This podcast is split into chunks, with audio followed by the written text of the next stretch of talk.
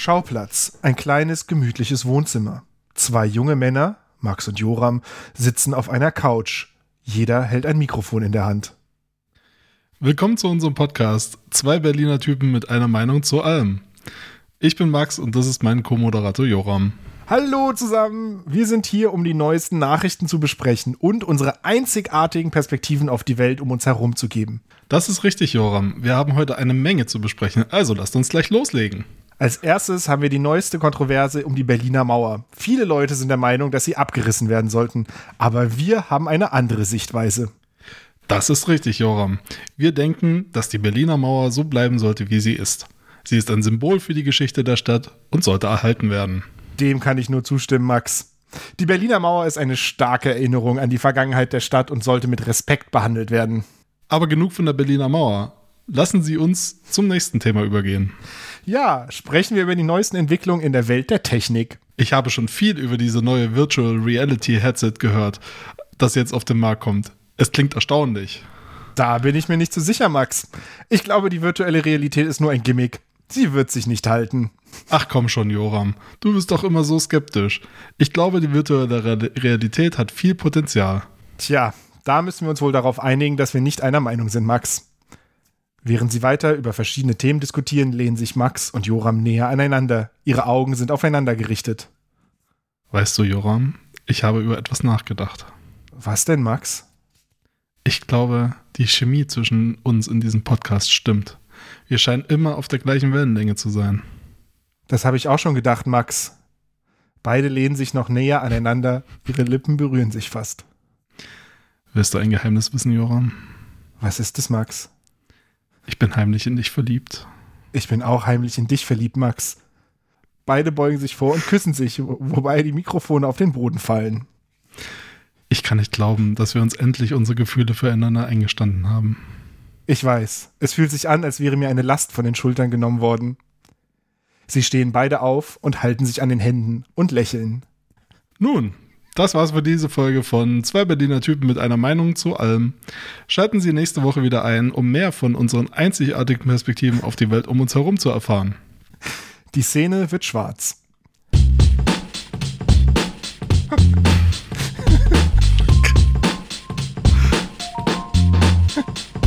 Das sind gleich und mäßig, mäßig und gleich. Im Kopf sind wir arm, auf der Bank sind wir reich. Mäßig und gleich, gleich und mäßig. Ihr wollt was anderes hören, tut mir leid, das geht nicht. Das sind mäßig und gleich. Gleich und mäßig.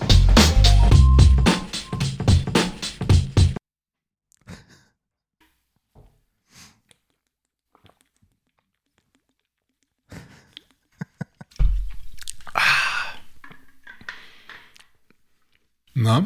Na, Ist das Intro von der AI geschrieben worden? ja. Ich habe mir gedacht, ich lasse heute alles, was wir heute sagen, ist äh, von einem Chatbot geschrieben. Sehr gut. Das ist jetzt, das ist die neue Version von dem Witz, haha, wir, alles ist geskriptet, was wir sagen, ist, äh, Mhm. alles ist vom Chatbot geschrieben, was wir sagen. Na. Aber das war tatsächlich vom Chatbot geschrieben. Hat man gar nicht gemerkt irgendwie, auch an meiner äh, roboterhaften Intonation. Ähm, ja, lustig. Äh, also ich wusste nicht, was, was ich lesen soll, weil mir kann man einfach irgendwelche Sachen vorlegen und dann lese ich die in einem Podcast. Und äh, ja, das ist bestimmt schlau. Mm, kann man nur froh sein, dass das nicht wie dieser komische Microsoft AI-Ding äh, gelaufen ist und alles Richtung Hitler ging am Ende. Ja, genau. Ähm. Ich frage mich, ob dieses komische Ding, was jetzt trendet, dieses Chat-GPT, ob das auf User-Input trainiert ist. Also ob all der Müll, den Leute wie ich da reinschreiben, das Ding weiter trainiert. Wenn sie schlau sind, haben sie es, glaube ich, nicht so gemacht. Ja, naja, keine Ahnung, also ähm, dieses Chat-GPT-Ding ist halt irgendwie jetzt in letzter Zeit voll, also das ist jetzt irgendwie so das Ding, was, was so AI, also Machine Learning-Zeug, so richtig, äh, also so richtig nie, niedrigschwellig irgendwie den Leuten nahegebracht hat, oder? Also es Ja. gab jetzt ja vorher schon diese, diese AI-generierten Bilder und so. Ähm, was auch mittlerweile, da ist ja jetzt mittlerweile eine neue Version raus, wo irgendwie diese ganzen witzigen Features äh, weg sind, zum Beispiel Künstlerstile und sowas. Also da gibt es auch schon wieder Rückschritte. Aber ja, dieser Bot ist ganz schön ganz schön unterwegs gerade. Ja, ich glaube, es ist auch das erste, wo du nur mit einem Account erstellen das selber nutzen kannst. Ich glaube, dieses mhm. ganze Bilderzeug, da musstest du immer irgendwie API-Access kriegen und so. Das war gar nicht so für jeden Horst nutzbar. Na, es ist aber auf jeden Fall begrenzt. Also ich weiß nicht, ob das mit dem Bot jetzt auch so ist, dass es eine Begrenzung gibt, aber ich glaube bei es, diesem. Also der ist manchmal überfordert halt. Also manchmal kommt einfach eine Meldung, die sagt, hey, äh, geht gerade nicht, zu viele Leute. Aber du bist jetzt nicht auf 100 Generationen pro Account äh, beschränkt. Nö, okay. nö kannst beliebig viel, bis, bis halt, also manchmal wird es dann halt irgendwie langsam, weil halt viel los ist, aber hm. ansonsten habe ich keine Beschränkung gemerkt. Aber ich habe jetzt auch nicht so super viel. Ich glaube, ich habe mal zwei Abende hm. ähm, mit rumgespielt und ich weiß nicht, ich, ich bin, viele Leute, also gerade auf Twitter ist ja immer Alarm, aber da ist halt, äh, viele Leute sagen halt jetzt, es ist von den, die Ergebnisse sind von den Arbeiten von irgendwie Bachelorstudenten nicht zu unterscheiden. Ähm, und das ist das Ende des Journalismus und das ist das Ende von XY-Job. Und ich weiß nicht, ich, ich glaube da noch nicht so dran. Also ich glaube, dass es irgendwann schon Zeug gibt, was echt, wo es dann mhm. kritisch wird, aber ich finde im Moment ist es noch ziemlich, also wenn diese Qualität des Outputs deinen Job wegnimmt, dann bist du vielleicht nicht wirklich der Beste in deinem Job.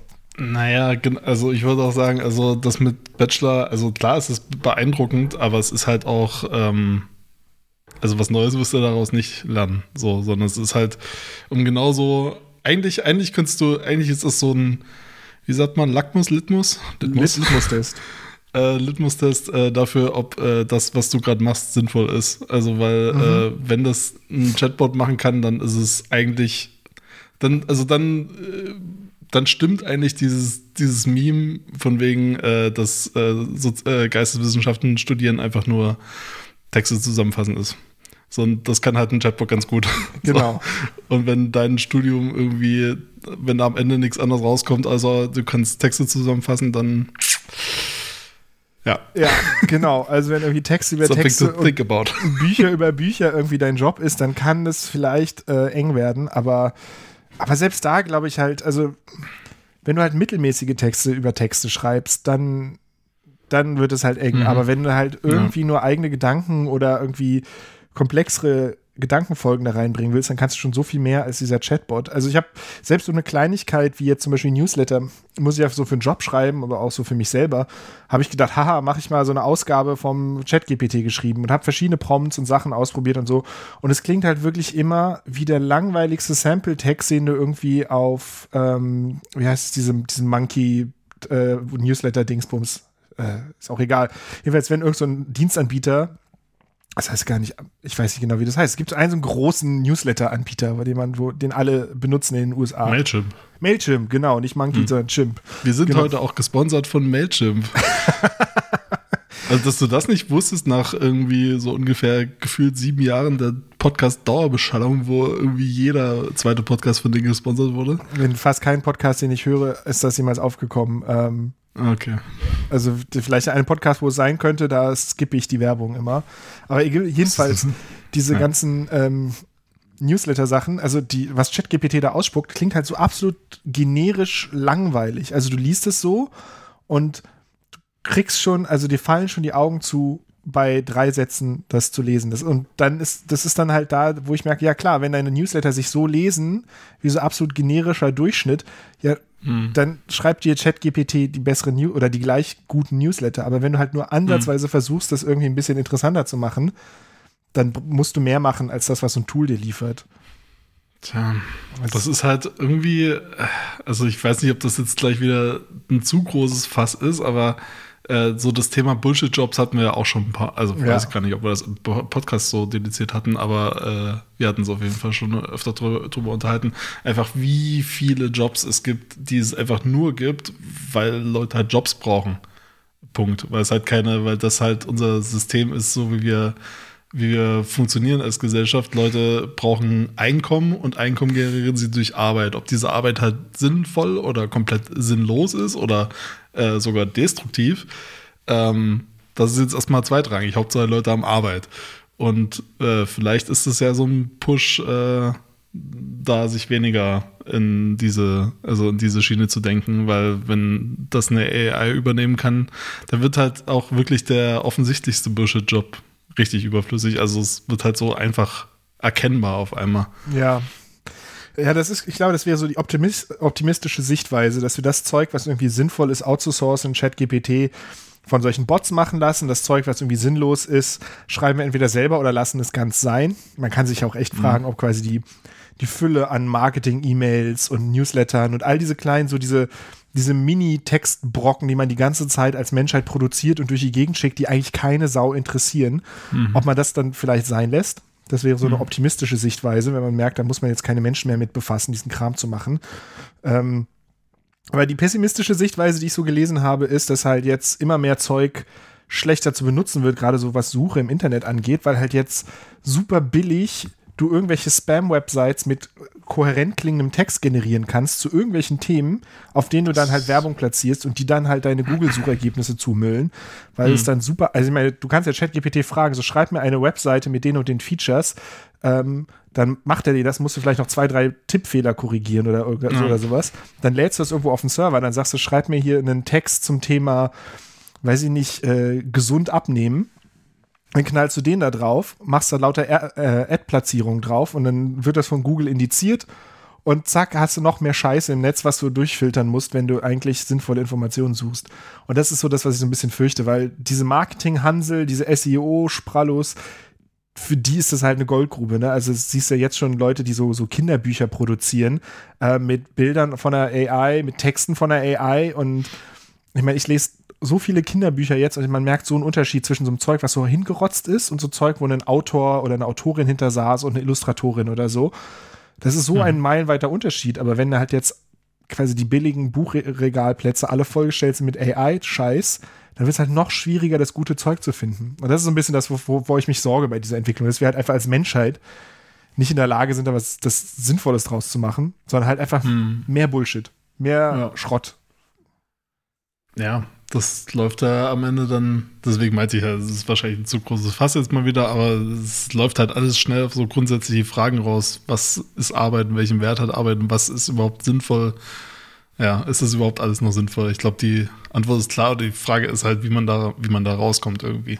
Und das ist halt super schwierig. Aber jetzt mal so, so ganz unmittelbar ähm, äh, habe ich da erstmal dran gedacht. Also klar, Kinderbücher ist jetzt nicht so mein Thema, aber ich google relativ oft so Sachen, die kaputt sind und äh, wo ich dann eine Antwort haben will.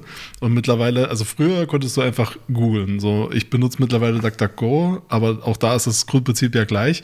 Aber seit, weiß ich nicht, ich würde jetzt mal sagen, vielleicht seit fünf Jahren oder so oder vielleicht sogar noch länger, findet man auch einfach nichts mehr Gutes online, weil halt eh alles schon total zugekleistert ist von irgendwelchen SEO-Seiten, die halt äh, die, die häufigst gegoogelten Probleme halt einfach als Bullshit-Webseite, wo die ersten acht Tipps erstmal sind, irgendwie hast du dein, hast du alle Kabel eingesteckt, hast mal neu gestartet, hast alle Treiber abgedatet, hast du Windows abgedatet, nur so Bullshit. Also klar ist es irgendwie richtig, aber das ist auch nicht das, was ich suche, wenn ich nach einem bestimmten Problem suche. So, ähm, und davon hast du halt alles voll. Also du hast ja sowieso erstmal die ganzen Ads bei Google zumindest. Und wenn du an denen vorbeigescrollt bist, bist du vielleicht schon an der zweiten Seite und dann kommen erstmal die ganzen SEO-optimierten Treffer. Und das lässt sich eigentlich nur noch umgehen, wenn du dazu Reddit schreibst. Ja, Weil da findest du noch wenige user-generierte Sachen wirklich. Ja. Aber dafür halt auf einem geringeren Fokus so, ne? Also klar, so Tech-Themen findet man halt ziemlich gut abgebildet und bestimmt auch noch ein paar andere. Aber vielleicht auch gerade auch so, keine Ahnung, wenn du irgendein Haushaltsgerät reparieren willst oder so. Aber wenn es irgendwelche an, anderen, allgemeineren oder größeren oder komplexeren Sachen sind, dann ist es so schwierig mittlerweile irgendwie sinnvolle Antworten zu finden. Das ist alles so zugemüllt. Vielleicht, vielleicht gibt es bald echt so einen größeren Markt für so Kuration wieder im Internet. Ne? Also es ist ja irgendwie, also nicht algorithmisch, meine ich. Ja, das ist dann die Frage, ne? wird das algorithmisch kuratiert oder menschlich kuratiert? Ne? Kann man irgendwann eine AI bauen, die halt durch diesen Schrott filtert und dann hast du quasi einen AI-Layer oben auf deiner Google-Suche, das dann Die, wiederum. die in- schlechten AIs aussortiert. Genau, das dann, ich meine, manche, manche Leute Wett- Wettrennen. sagen schon, dass wir jetzt AIs Texte schreiben, die dann irgendwelchen anderen AIs lesen und zusammenfassen und dir dann irgendwie in deinen AI-generierten Feed spülen, damit du dann da die Informationen kriegst. Und da hast du dann so viel quasi sinnloses Computer produzieren für Computer in Menschen lesbar und dann wird das wieder entschlüsselt von einer Maschine, die quasi menschenlesbare Texte zu, äh, auseinandernehmen kann und ob das alles so richtig schlau ist, frage ich mich da noch so ein bisschen. Ähm, Da fällt mir gerade ein, hattest du diesen Artikel, also diesen, diesen ultra langen Blogpost, ich weiß nicht mehr, wie der Blog hieß, aber das war auch vor Ewigkeiten, auch bestimmt fünf, sechs, sieben Jahre her, ähm, wo es mal so einen richtig langen Post gab zur Zukunft äh, und Entwicklung von AI. Also wo das so wirklich so, so als Zukunftsszenario beschrieben wurde, was sich halt immer weiter beschleunigt und, und halt irgendwann, also ganz schnell äh, die Menschheit da so den Grip dran verliert. Ähm, weil es halt einfach so ein, so ein potenziell äh, sich selber steigernder Prozess ist. Wenn die AI lernt, sich selber zu verbessern und so weiter. Also ich habe es auch nicht gelesen, weil er einfach viel zu lang war und äh, ich zu faul war, den zu lesen und äh, kannte aber ein, zwei Leute, die das gemacht haben und die waren sehr begeistert davon. ich, ich, ich weiß es nicht mehr. Ich habe jetzt einfach mal Future of AI Blogpost gegoogelt. Hm. Und natürlich findet man nur noch Sachen von jetzt. Wobei, Ja, das, es gibt von Wait But Why von Genau, 2015. Wait But Why war das, genau. Die ja. AI Revolution, The Road to Superintelligence. Ich Ja, kann mich nicht erinnern, genau. den gelesen zu haben. Ähm, Nee, aber ich dachte mir jetzt gerade, vielleicht wäre das vielleicht mal für die Weihnachtsfeiertage wieder so ein, so ein Ding, was man vielleicht sich nochmal durchlesen könnte. Wir linken das Okay. einfach mal. Ja, genau, damit ich es auch äh, wieder finde. Ähm, ja, Ja, äh, äh, äh, also eine, eine andere Sache, die ich quasi noch bevor das ganze Chat-GPT-Thema aufkam, mir mal in die Notizen geschrieben habe, ist es noch, zu- was auch noch dazu passt, ist halt dieses AI-Art, habe ich den Eindruck, kommt jetzt auf tausend so Musikalben drauf. Ähm, einerseits, weil es halt billiger ist, aber ich glaube halt auch, weil es krass angesagt ist. Also mir ist jedenfalls aufgefallen, dass bei einigen so Single-Releases, ich glaube zum Beispiel bei Roixop war das so und irgendwo anders ist mir auch, auch, auch noch aufgefallen, dass es halt nur diese weirden Remixe oder, oder so generierten Bilder von AI sind. Und ich glaube, das ist halt auch im Moment so ein, so ein Trend. Das ist halt so ein, so ein Zeitgeschehen, so ein Kulturtrend gerade, ähm, dass alles diese AI-Ästhetik haben muss. Und ja, fand ich irgendwie nur interessant, das so zu bemerken, wie so, so ein Ding jetzt schon auffällt und dann, in, also so wie in den 90ern auf einmal alles so schlechte 3D-Grafiken wurden oder Anfang der 2000er. Ähm, weil das halt gerade dann neu war und gerade ging und dann musste jedes Albumcover irgendwie so ein furchtbar schlecht aussehendes 3D-Art-Modell haben oder so. ja. Und jetzt haben wir das gleich halt mit AI-Kunst irgendwie. Ja, aber also, also das gab es ja auch schon immer. Also äh, so diese ganzen vierfarbigen Logos aus den 80ern, Apple und so weiter, äh, ich glaube IBM auch, ähm, hatten ja super viele so vierfarbige Logos, einfach nur was ging, weil es halt da möglich war auf einmal, das äh, äh, großflächig zu produzieren so. Ähm, ja, ähm, hatte ich, also was ich witzig fand, als du gerade gesagt hattest, ähm, AI-Ästhetik, also ähm, einfach nur, dass es random ist oder, oder, oder dass es aus vielen Sachen kombiniert aussieht? Oder Ja, wie ist diese Ästhetik? Also, dass du dir quasi schon den Prompt denken kannst, der dazu Ja. geführt hat, irgendwie so von wegen, eine Katze fliegt durchs Universum, während unten eine Burg aus Käse entsteht oder so. Ähm, Mhm, okay. Und dann siehst ja. du halt so ein komisches Ding, was niemand sich sinn sinnhafterweise irgendwie ausgedacht haben würde und zum, als Bild erzeugt hätte, aber eben mit so einem AI-Prompt gemacht hat. Ähm, Mhm. Ja, also ich fand ja damals diese Google Dream-Geschichten äh, ganz cool, weil die hatten wirklich immer einen eigenen Stil und der sah sehr trippy aus. Kannst du dich da noch dran erinnern? Google Dream, Ja, das war, das also auch AI-generierte Bilder, aber halt richtig weird halt einfach. ah ja, also, weil es immer noch aus diesen komischen random Spiralen heraus sich so, es, war- Genau. es war so quasi noch ein paar hundert Zyklen, äh, bevor es fertig war. Und dadurch Ja. sah es halt immer so wie so diese, diese Suchbilder, die es auch so gab, weißt du, wo man so irgendwie, die man sich so Mhm, vors Gesicht genau, gehalten hat und war weiter 3D-Bilder. weg und dann sollte Ja. ein Bild entstehen, was bei mir irgendwie nie funktioniert hat.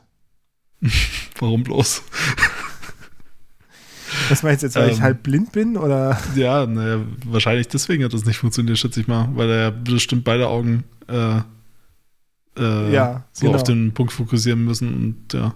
Also bei mir hat das ganz gut geklappt. Ich, ich äh, hatte äh, das als Kind mal gehabt, als ich wahrscheinlich so irgendwie sechs, sieben war oder so. Und da war ich ab und zu mal bei äh, einer, einer Freundin von meiner Mutter, so einer alten Frau, einfach untergebracht äh, tagsüber, wenn sie noch länger in der Schule war und irgendwie gerade die Kita dazu war oder was der Hort oder äh, Kindergarten, wie das damals hieß, im Osten. Ähm, Äh, genau, und die hatte auch so ein, äh, so, so ein 3D-Buch äh, liegen und da habe ich immer ganz schön lange mit zugebracht. Kann ich mich dran erinnern. Aber es war auch mega anstrengend, weil, weil du musstest dich wirklich sehr konzentrieren darauf, dass es funktioniert. Also musstest halt schielen und es dann halt äh, ja. vor und zurück zu dir äh, ziehen und immer auf einen Punkt gucken. Ja, genau. Ich weiß auch, dass ich cool, da funktioniert hat. nicht so richtig drauf klargekommen bin. Und du hast dann irgendwie immer so, ja. Manche waren auch schwerer und manche gingen ganz einfach. Äh, ja, aber diese, diese Google Dream Ästhetik, die, die fand ich cool, aber das habe ich auch außerhalb äh, dessen auf Twitter, wenn mal jemand was gepostet hat, auch null wahrgenommen. Also, was du jetzt meintest, dass das schon auf Alben angewendet wird, der Ästhetik wegen, finde ich jetzt interessant, weil ist mir jetzt noch nicht so untergekommen oder ich habe es nicht bemerkt. Und ja, dachte, ist einfach nur random. Ich, ich glaube, ich habe auch meine, meine Sample Size ist sehr klein von Sachen, wo mir das aufgefallen ist. Aber ich habe dir jetzt mal den Link geschickt zu dem Roixop-Ding. Und das sind halt so komische, so abstrakte Objekte, aber man sieht den irgendwie an, dass sie von einem Algorithmus zusammengebaut worden sind und nicht von einem Menschen. Und ich weiß gar nicht genau, was es ist. Aber es ist so diese verschwommenen Form, dass es so ineinander fließt und äh, so die, also mhm. Es wirkt halt anders, als wenn sich jemand hingesetzt hätte und so Photoshop-mäßig äh, alles zusammengeklickt hat, sondern einfach äh, irgendwelche ja, AI-Generation aufeinander gemacht hat. Wobei ich hier nicht genau wüsste, was da die Prompts sind. Also es sind sehr abstrakte Dinge, aber irgendwie sieht genau, man das, trotzdem das Coole an. daran finde ich, also man erkennt, dass es wie dieses äh, Bild, was immer wieder auf Reddit und auf Twitter die Runde gemacht hat, irgendwie, ich weiß gar nicht, wie der, Unter, wie der Titel dazu war, der immer gepostet wurde, ähm, aber es war halt ein Bild, wo man wirklich zehn Minuten drauf äh, starren konnte und nicht keinen einzigen Teil dieses Bildes konnte man erkennen. Also man hat gesehen, da ist irgendwas, aber man, man kann keinen Fuß erkennen, keinen Hut, keine Brille, kein nichts, so, was man, was man normalerweise so ja. erkennen könnte. War einfach nicht. So sah alles wie so 98 Prozent dieser Form aus, aber dann doch nicht ganz und deswegen. Ja, nur weird. wenn man so, so ein bisschen geschielt oder unscharf geguckt hat, dann hat, hat das Gehirn das so ein bisschen aufgefüllt, aber sobald man genau mhm. hingeguckt hat, war so, hä, das ist ja komplett random so. Also das ist ja, ja gar genau, nichts also echtes. Genau, name one thing in this image hieß das immer. Ähm, und wenn man das sucht, dann, dann, dann findet, genau, dann findet man das. das sieht so, und ich glaube, das ist auch ein AI-generiertes Bild, glaube ich. Ja. Also, ähm, das ist nämlich, das ist nämlich tatsächlich so eine Ästhetik, die man, glaube ich, als Mensch schwerer hinkriegt, weil man halt immer Ähnlichkeiten aufbaut zu irgendwas. Ja. Und das wirkt halt schon sehr abstrakt. Das ist schon ein bisschen cool. Ja, das ist echt, ähm, ist, glaube ich, echt daran, ich glaube, es ist genau das, dass man das nicht erkennt, dass man eben, dass wir als Menschen nicht so abstrakt, so echt abstrakt werden können, wie der halt mhm. so ein mhm. Computer werden kann, der halt zufällige Pixel zusammenschmeißt und in so Sektoren irgendwas zusammen generiert.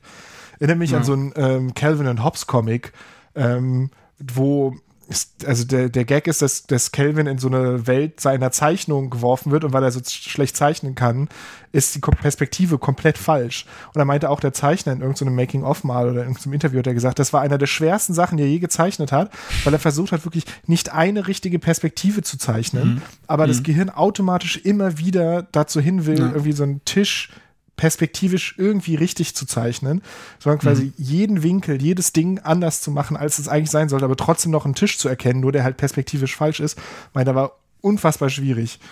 Und mhm. äh, ja, ich glaube, das ist auch so mit dem AI-Zeug. Das könnte man, wenn man sich jetzt hinsetzen wollte und man möchte ein Bild generieren, das eben so ist wie dieses Name One Thing in das Foto, würde mhm. man nicht schaffen.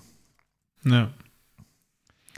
Äh, ja, aber dieses Roxo Zeug sieht cool aus. Und ähm, wie, weißt du, wie sich das verhält mit den, mit den Animationen? Haben die das irgendwo in ein Musikvideo eingebaut? Ehrlich, ehrlich gesagt weiß ich es nicht genau. Okay. Ich habe nur Weil das, auf dem Cover das animiert gesehen ist. und dann äh, jetzt gerade zum ersten Mal auf der Website, ehrlich gesagt. Ich habe es bald bei Spotify oder was im äh, im, im Coverart gesehen und gedacht, ah, jetzt mhm. ist ja AI ist mhm. jetzt bei Alben und da habe ich dann die Notiz, glaube ich, gemacht. Ja. Und näher habe ich mich gar nicht damit beschäftigt. Okay. Ja, aber das ist ja immer mal eine coole Anwendung. Aber auch da ist halt wieder die, die, die Frage, die sich da gerade alle stellen. Äh, wie verhindert man, dass äh, jetzt Künstler abgerippt werden, die halt äh, die Grundlagen dafür liefern? Weil ja. die kriegen natürlich nichts. Ja. So. Und das ist halt, äh, das ist halt was anderes, als, als wenn ein Mensch sich inspirieren lässt, weil ein Mensch halt dann irgendwie, ja, der, der klar, also Inspiration passiert halt so, aber es ist halt nicht, nicht so klar benennbar wie bei einer Maschine, die halt irgendwas lernt aus, aus äh, festgelegten Quellen. Ne? Da könntest du sehr wirklich genau sagen, äh, das und das hat zu dem Ergebnis geführt durch unseren Algorithmus. Mhm. Und zumindest ein Teil dieses äh, Outputs ist halt, ist halt durch einen Künstler, den wir da verarbeitet haben. Und ja, ist dann halt wieder mal, wieder mal eine Frage äh, des Copyrights, ne? Ja. Ich finde es auch echt schwierig, aber ich bin da insgesamt eher auf der Seite von den KünstlerInnen, die sich halt jetzt zu Recht irgendwie beschweren und sagen, hey, ähm, das ist Diebstahl an unserer kreativen Arbeit. Äh, auch, auch wenn man halt sagen muss, jeder einzelne und jeder einzelne von denen hat halt selber im Kopf so einen Remix-Generator drin. Ne? Niemand von denen ist quasi auf, mit einem komplett weißen Gehirn angekommen und hat dann aus dem Nichts heraus die Kunst geschaffen, die sie schaffen. Alle haben irgendwie Einflüsse verarbeitet und so. Mhm. Aber es ist trotzdem irgendwie was anderes, wenn das ein Mensch verarbeitet, diese Einflüsse und diese Gedanken und dann irgendwie selber was Neues daraus schafft, als wenn halt einfach eine Maschine sich da durch das ganze Zeug durcharbeitet und dann kiloweise neue regenerierte Sachen davon ausspuckt, wo halt teilweise irgendwie noch verzerrte Unterschriften mit drauf sind und so. Also wo es halt wirklich eher platt geklaut ist als ja. inspiriert. Ne? Also würde es halt nicht als Inspiration sagen, ich lass mich von der Unterschrift von demjenigen inspirieren und schreibe mhm. die da mit ins Bild rein. Ähm, oder du würdest halt nicht eins zu eins den Stil von jemand anderes klauen, wobei es natürlich auch in der Kunstwelt ab und zu mal gibt, aber die meisten ernstzunehmenden KünstlerInnen würden das halt nicht machen. Ja. Ja, es, aber es, es ist schwierig. Also ich glaube, das Hauptproblem hier ist halt, dass er sich so vermischt hat zwischen kommerzieller Ausnutzung davon und wissenschaftlichem Interesse, diese Datensets zu bauen, weil ich glaube, es basiert irgendwie auf so einem wissenschaftlichen Datensets und im Namen der Wissenschaft kannst du halt irgendwie argumentieren, dass du auch Copyright-geschütztes Material dir anguckst, weil es ist ja nur für die Wissenschaft. Aber dann ist dieses Datenset als Training für kommerzielle Produkte raus äh, worden, ähm, ohne kenntlich zu machen, dass das halt Copyright-Material damit drin ist. Und da ist dann, glaube ich, jetzt, wo der Konflikt herkommt. Also, wenn die das halt nur auf Creative Commons oder sowas oder gemeinfreien Sachen trainieren würden, dann könnte man halt diesen, diesen Case vielleicht nicht machen. Aber es kann halt ja. kaum noch jemand richtig nachvollziehen, was da genau reingeflossen ist. Ja, ähm, ich weiß nicht, ob ich es jetzt eingangs schon erwähnt hatte, aber ähm, diese, äh, was war, was war denn diese äh, populäre ähm, Image Generation? War das ähm, Stable Diffusion, ne? Ja, ja Stable das, Diffusion, äh, ja. Auf das auf jeden Fall die ganzen Services aufgebaut haben. Ähm, und Stable Diffusion 2 ist jetzt gerade rausgekommen und da haben die nämlich diese Künstlerstile äh, entfernt. Ich weiß nicht, ob sie sie nur für die Free-Version entfernt haben und man trotzdem bezahlen kann und das weiterkriegt. Äh, ich glaube, aber sie haben es aus Copyright-Gründen halt komplett rausgenommen jetzt erstmal. Hm. Also Künstlerstile und noch, da waren noch so drei andere Features, die sie rausgenommen haben. Ähm, aber sowas gilt jetzt halt gerade mal nicht. Aber im ähm, Sinne von, man kann es jetzt nicht in den Prompt reinschreiben, aber im Trainingsset genau. ist es noch drin. Du kannst jetzt nicht äh, schreiben, mach das wie. Genau, im Stile von Joram. Im Stile von, genau. also richtig scheiße.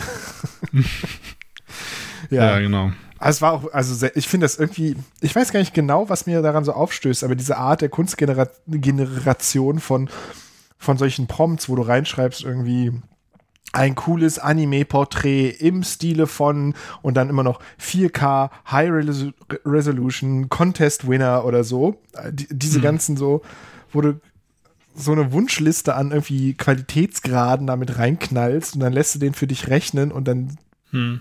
und dann postest du es halt irgendwo und nennst dich halt AI-Artist. Ich weiß nicht genau, warum mir das so aufstößt, weil so richtig rational hm. kann ich das nicht erklären, weil es ist genauso platt, wie wenn du halt einfach ähm, dir drauf Du sagst, dass halt ein Computer, mit einem Computer zu arbeiten, ist keine Kunst. So. Genau. Also, genau, ne? also ist ja eigentlich ähnliche Diskussion, nur jetzt ein Level weiter. Ja, und so irgendwie, ja. Genau, ich, ich, deswegen, ich weiß nicht genau, was es ist, was mir daran so aufstößt. Also dieses, ich, ich finde es irgendwie frech, einfach nur anstatt, anstatt sich irgendwie so ein Skill drauf zu schaffen, irgendwie ein Medium zu beherrschen, schreibst mhm. halt irgendwie 50 Wörter, wovon quasi 40 immer gleich sind, weil das halt quasi dein Prompt ist, den du dir erarbeitet hast, der gut funktioniert, von wegen 4K mhm. HD Ultra Wallpaper. Ähm, und vorne hängst dann halt nur irgendwelche Sachen dran, die dann die du dann halt verschieden generieren willst, we weiß ich nicht. Irgendwie finde ich das so. Da hast du aber gerade echt einen sehr, sehr guten Use Case aufgebracht, den ich noch nicht so äh, auf dem Schirm hatte. Weil ich suche, mich langweilen extrem schnell meine Wallpaper, aber ich hasse es auch, wenn zu viel auf einem Wallpaper passiert. Also ich brauche eigentlich dauernd neue, sehr einfache, dunkle Wallpaper und sowas find mal für Ultrawide. Das ist eigentlich ein geiler Use Case, weil dann ist es mir eigentlich auch eigentlich nicht so wichtig, was da zu sehen ist. Ich will nur, dass es halt irgendwie diesen, diesen Zweck erfüllt. Und dafür, ja, dafür könnte es natürlich ganz gut funktionieren. Ja, es wird dann eins dieser neuen äh, Konzepte von, von Apps sein und so. Der, der AI-Wallpaper-Generator, der dir Mhm. einfach jeden Tag morgens einmal einen neuen Prompt würfelt und dann dir als, als Hintergrund macht. Ja. Das ist halt auch so die Sache, ne? Für so, für so Wegwerfkunst, wie halt jetzt so Wallpaper oder irgendwelche Illustrationen für irgendeinen dummen Blogpost oder sowas, finde ich es noch nicht mal so verwerflich. Also finde ich es fast verwerflicher, quasi kreatives Talent darauf quasi zu verschwenden, die jetzt ein ultra-wide Wallpaper zu bauen, was hauptsächlich dunkel ist mit irgendeiner Figur in der Mitte oder so. Äh, oder wenn ich halt irgendwie einen dummen Newsletter schreibe und ich brauche halt oben irgendwie eine nette Grafik fürs Auge, da eine Grafikerin zu beauftragen und mir die- diese Grafik zu machen, ist fast irgendwie mehr Verschwendung von deren Zeit und ideal, dass da irgendwie ein Algorithmus mir was hinwürfelt. Ähm, Das ist ja eigentlich gleich, gleich Problemstellung eigentlich wie bei Stock Images oder Stock irgendwas. Ja. Wenn du halt, wenn es halt so egal ist, dass du, also wenn die Originalität egal ist und du in dem Moment einfach nur für eine emotionale Reaktion halt ein passendes Bild brauchst irgendwo dazu oder einen passenden Videoschnipsel. ja. So, dann, dann geht es auch mit irgendwelchen AI-generierten Sachen wahrscheinlich ganz gut. Genau. Also vielleicht ist es auch einfach das, im Moment sind wir, erhöhen wir noch den Stellenwert von diesen AI-Bildern zu sehr und lassen uns dazu sehr blenden davon, dass es neu ist und so. Und dadurch sehen wir diese Probleme, weil wir halt das so tun, als wäre das gleichbedeutend wie die Illustration von einer echten Künstlerin oder so. Aber ich glaube, kaum jemand, der quasi ernsthaft ein künstlerisches Porträt von sich irgendwo beauftragen würde, sagt es, oh, jetzt lasse ich das sein mit der Illustratorin und schmeißt das stattdessen in irgendeine ähm, AI-Stil-Transferiermaschine. Hm. Ähm, sondern das machen halt jetzt irgendwelche Ottos wie wir, die irgendwie ein geiles Profilbild für Twitter und Instagram brauchen. Und die las, machen dann halt jetzt diese Image-Transfer-Sachen mit dieser Lenser-App und all dem Kram. Ähm, Da habe ich übrigens einen interessanten Artikel zugelesen zu der Lenser-App von einer Frau, eine Journalistin, äh, asiatischstämmig. Und ähm, die hat halt ihr Bild da reingemacht, hat dazu angegeben, dass sie halt Asian ist und eine Frau. Und die Bilder, die generiert wurden, sahen überhaupt nicht aus wie sie und waren lauter halbnackte asiatische Frauen. Und als sie dann, Ach, stimmt, die Geschichte. und als sie dann eingegeben hat, dass sie ein Mann ist, sahen die Bilder auf einmal viel mehr nach ihrem Gesicht aus und sie hatte Klamotten an. Und sie sahen jetzt nicht krass männlich aus, aber sie hatte so professionelle Posen, Anzug an, ein T-Shirt an, während sie halt vorher die ganze Zeit nur so Bikini-Bilder oder Nacktbilder äh, von sich hatte, weil halt das Trainingsdatenset einfach so krass verzerrt ist für, äh, Asi nackt, für asiatische Frauen online. Die werden halt fast nur irgendwie in sexuellen Kontexten online wiedergegeben. Zumindest wahrscheinlich auch in der englischsprachigen Welt, auf dem diese Dinger trainiert sind. Ähm, und das war auch ganz schön abgefuckt. So, also wenn du dann das für so Wegwerfsachen nutzen willst, wie für ein schickes Profilbild und gibst halt Hm. dich da ein mit deiner Identität und das ist ja bei Lensa eh irgendwie problematisch, weil es ja auch irgendwie deine biometrischen Daten auswertet und so. Das ist ja auch irgendwie echt eine creepy Software. Ähm, aber dann machst du das alles und dann kriegst du halt nur irgendwelche random äh, Sexfantasien von irgendwelchen weißen Dudes, die halt irgendwie asiatische Frauen äh, übersexualisieren, weil das halt das ist, was in den Daten drin steckt, in den Trainingsdaten. Ist auch so eine Das ist halt Scheiße. jetzt genau dieselbe Scheiße wie mit dieser Gesichtserkennung, die schwarze Leute, also von, von, Mhm. von Webcam, äh, Head-Tracking-Features, die äh, schwarze Haut nicht tracken konnten. Genau. So, weil es halt nicht getestet wurde mit schwarzhautigen Menschen. Ja, genau. Genau, also das ist, kommt dann noch dazu, ne, dass dieser ganze Kram auch noch irgendwie krass verzerrt ist und diskriminierend ist und wir überhaupt noch gar nicht Werkzeuge gebaut haben, um damit umzugehen, mit dieser Art von irgendwie algorithmischer Diskriminierung. Ähm, naja, es ist alles, ist alles eine komische Welt. Ja, ich, ich finde es auch, also ich, ich finde es halt vor allen Dingen weird und, und irgendwie creepy und es ist wahrscheinlich ganz gut, dass es noch diesen, diesen Anschein hat. Ähm, die Frage ist halt, wie lange das noch so bleibt, also wie lange es noch so einfach unterscheidbar bleibt. Ne? Ja. ähm, und wie, wie sehr das jetzt in, eh in alle Bereiche reincreept. Ich meine, ähm, jetzt bei, bei Gaming oder so, die, die größten Performance-Gains, die man jetzt so bekommt, äh, kommen halt durch Machine Learning Cores auf den Grafikkarten, die halt äh, Bilder dazwischen rechnen. Mhm. Oder Bilder halt groß rechnen, auf einer kleineren Auflösung rendern und dann halt den Output größer rechnen. Und das ist ja auch schon da gibt es dann halt auch so diese Jokes irgendwie, äh, ja, früher, als ich äh, noch mit Computerspiele gespielt habe, da waren die Grafiken noch nicht computergeneriert. Ach so, äh, ja, anders, anders computergeneriert. Echt computergeneriert. Genau, da gab es noch Ja. keine Pixelgrafiken, da waren das noch Nee. Vektordinger in grün auf schwarz gezeichnet. Das war noch echte, das war noch echter Code. Alles danach ist so eine blödsinnige Interpolation. Ja. Ja, weißt du, Spiele ja. und Entertainment-Sachen, ne, da ist man auch irgendwie, da, da verzeiht man mehr, weil was, was, da, da passiert halt nichts Schlimmes, ne? Wenn zwischen zwei sozusagen klassisch berechneten Bildern irgend so AI ein Zwischenbild berechnet, dann passiert da halt nicht viel mit Diskriminierung oder wird nicht Leuten Arbeitsplätze weggenommen, die normalerweise die Zwischenbilder gezeichnet hätten. Ja. So. Aber wenn du das jetzt zum Beispiel bei Animationen siehst, ne, das da bei Animation ist ja ein Teil, dass immer, also die Haupt, die Lead-Artists zeichnen die Hauptschritte, irgendwie jedes vierte Bild von der Animation Mhm. und die Zwischenbilder macht dann halt irgendjemand anderes. Und wenn Mhm. das dann irgendwann eine AI macht, dann hast du dann halt diese Leute nicht mehr, die Mhm. dir dann die Zwischenbilder zeichnen. Dann machst du nur noch die Guter Punkt. Hauptszenen und malst den Kram dazwischen automatisiert und machst dann vielleicht Mhm. noch so ein bisschen Touch-Ups oder so. Na, ich glaube, dann hängt es einfach nur noch daran, ob du den Algorithmus so unter Kontrolle kriegst, so geschärft kriegst, dass es halt genau das macht, was du willst. Also, dass du jetzt in dem Beispiel genau den Comics oder genau den Zeichenstil, genau den Animationsstil bekommst. Ja. Aber das, das musst du ja eigentlich auch nur, wenn du, wenn du eine bestehende Serie hast, dann feedest du den da rein. Ja. Und dann wird das wahrscheinlich auch genauso aussehen am Ende. Aber da habe ich ein interessantes Ding gelesen auf Twitter, so ein, so ein Thread, weil da so ein paar Tech-Bros jetzt gesagt haben, so, oh geil, mit den ganzen AI-Generation können wir jetzt viel größere Spiele viel schneller produzieren. Wir werden jetzt lauter, so ein Cyberpunk werden wir jetzt jedes Jahr kriegen, weil man das jetzt so geil machen kann. Und da haben so ein paar SpieleentwicklerInnen einmal laut gelacht, weil sie meinten so, ja, ja, als wenn zufallsgenerierte Assets das, das Bottleneck gewesen wären bisher. Ähm, Es gibt etliche Spiele, die quasi prozedural generierte Welten und Systeme und sonst was haben. Und wenn du die richtig, richtig gut machst, dann ist es halt immer ein richtiges Scheißspiel. Dann ist es super langweilig, dann sieht es super schrottig aus. Dann, äh, und das, was halt so ein Spiel wie Cyberpunk gut macht, ist halt, dass da irgendwelche Leute von Hand jedes Objekt irgendwie an die Stelle gesetzt haben, wo das irgendwie sein soll. Und dadurch fühlt es sich halt interessant an. Und das irgendwie mit einer AI abzubilden, ist halt quasi unmöglich oder halt irgendwie auch illusorisch zu glauben, dass du quasi nur einer AI sagen musst, mach mir ein AAA-Spiel im Stile von Cyberpunk, Skyrim und äh, Pokémon, ähm, bitte jetzt. Und dann rechnet er ein paar Tage und dann hast du dein fertiges Spiel. Ja, ich meine, am, am Ende muss man das, glaube ich, also ich, ich glaube, wir sehen halt gerade einfach immer nur diese Ergebnisse und diese ähm, Diskussionen um die jeweiligen Tools und äh, sehen das aber gerade so als, als wieder, oder, also ich glaube, das ist halt immer so, wenn, wenn so eine neue Technologie kommt, das war ja bisher mit den ganzen Medien, die äh, dazugekommen sind, auch immer so, dass es halt nie die äh, Medien komplett ersetzt haben und nicht komplett getötet haben, sondern immer nur erweitert oder in andere, in andere Use Cases halt ge geschoben.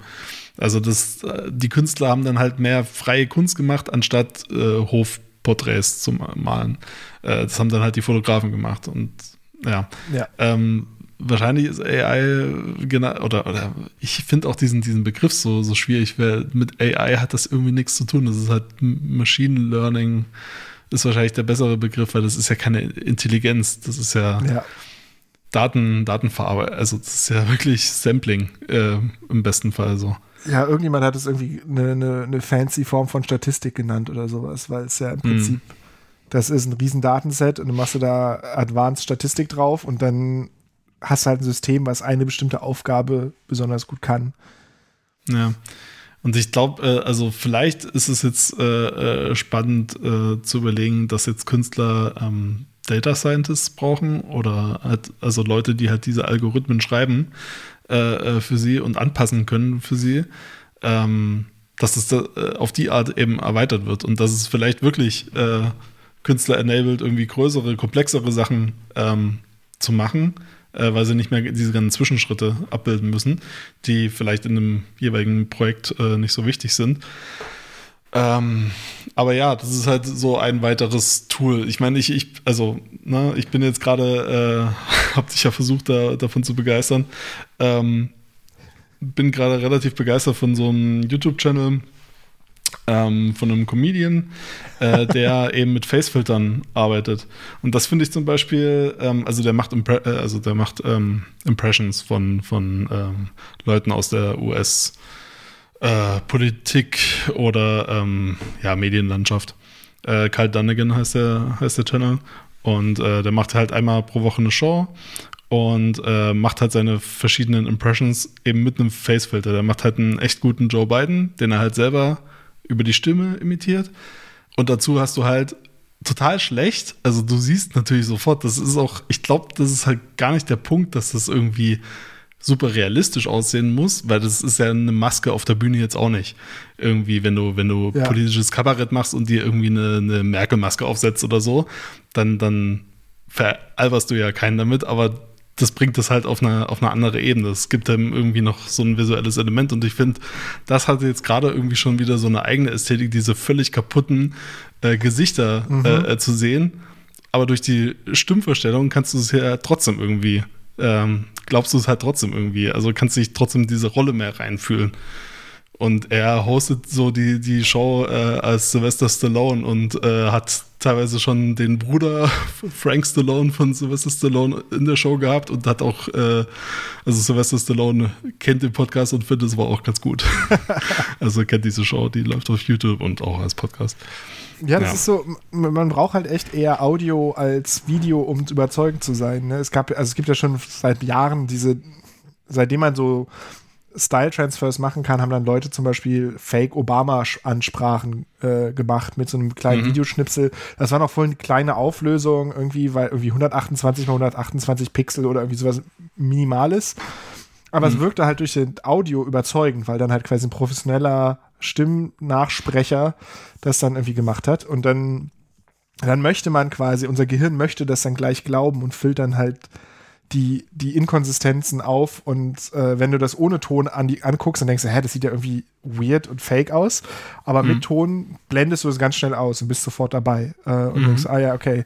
Ich meine, deswegen kann man sich Holzpuppentheater angucken und denkt nicht die ganze Zeit, oh, das ist ja nur ein Stück Holz, was da rumgewackelt wird, sondern nach einer Weile, also relativ schnell siehst du Figuren da drin, wenn die da sprechen mhm. und interagieren, weil wir halt ja. als Menschen irgendwie das immer wieder so, so sehen wollen. Unser Gehirn will halt da Gesichter erkennen, ne? Es will ja. ja diese Muster, Muster sehen. Ja. ja.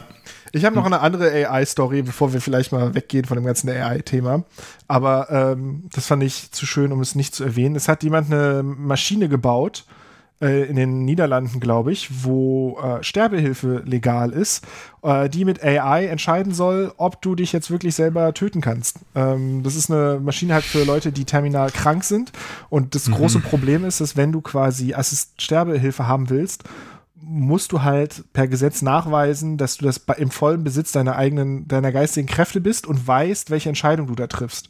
Ähm, und das muss dir halt ein Arzt abnehmen aber Ärzte haben halt selber auch ihre eigenen Biases und wollen vielleicht gar nicht dir glauben. Und dementsprechend mhm. sagen sie, ah, du bist nicht bei Sinn und deswegen kannst du nicht. Und so wird Leuten, die quasi eigentlich im Besitz ihrer geistigen Kräfte sind, die Möglichkeit genommen, irgendwie ihr Leiden durch äh, Krebs im Endstadium irgendwie zu beenden. Und da hat jetzt jemand eine total dystopische Maschine gebaut, die aussieht wie so eine Space-Kapsel irgendwie, wo drin dir eine AI, ich glaube, drei Fragen stellt.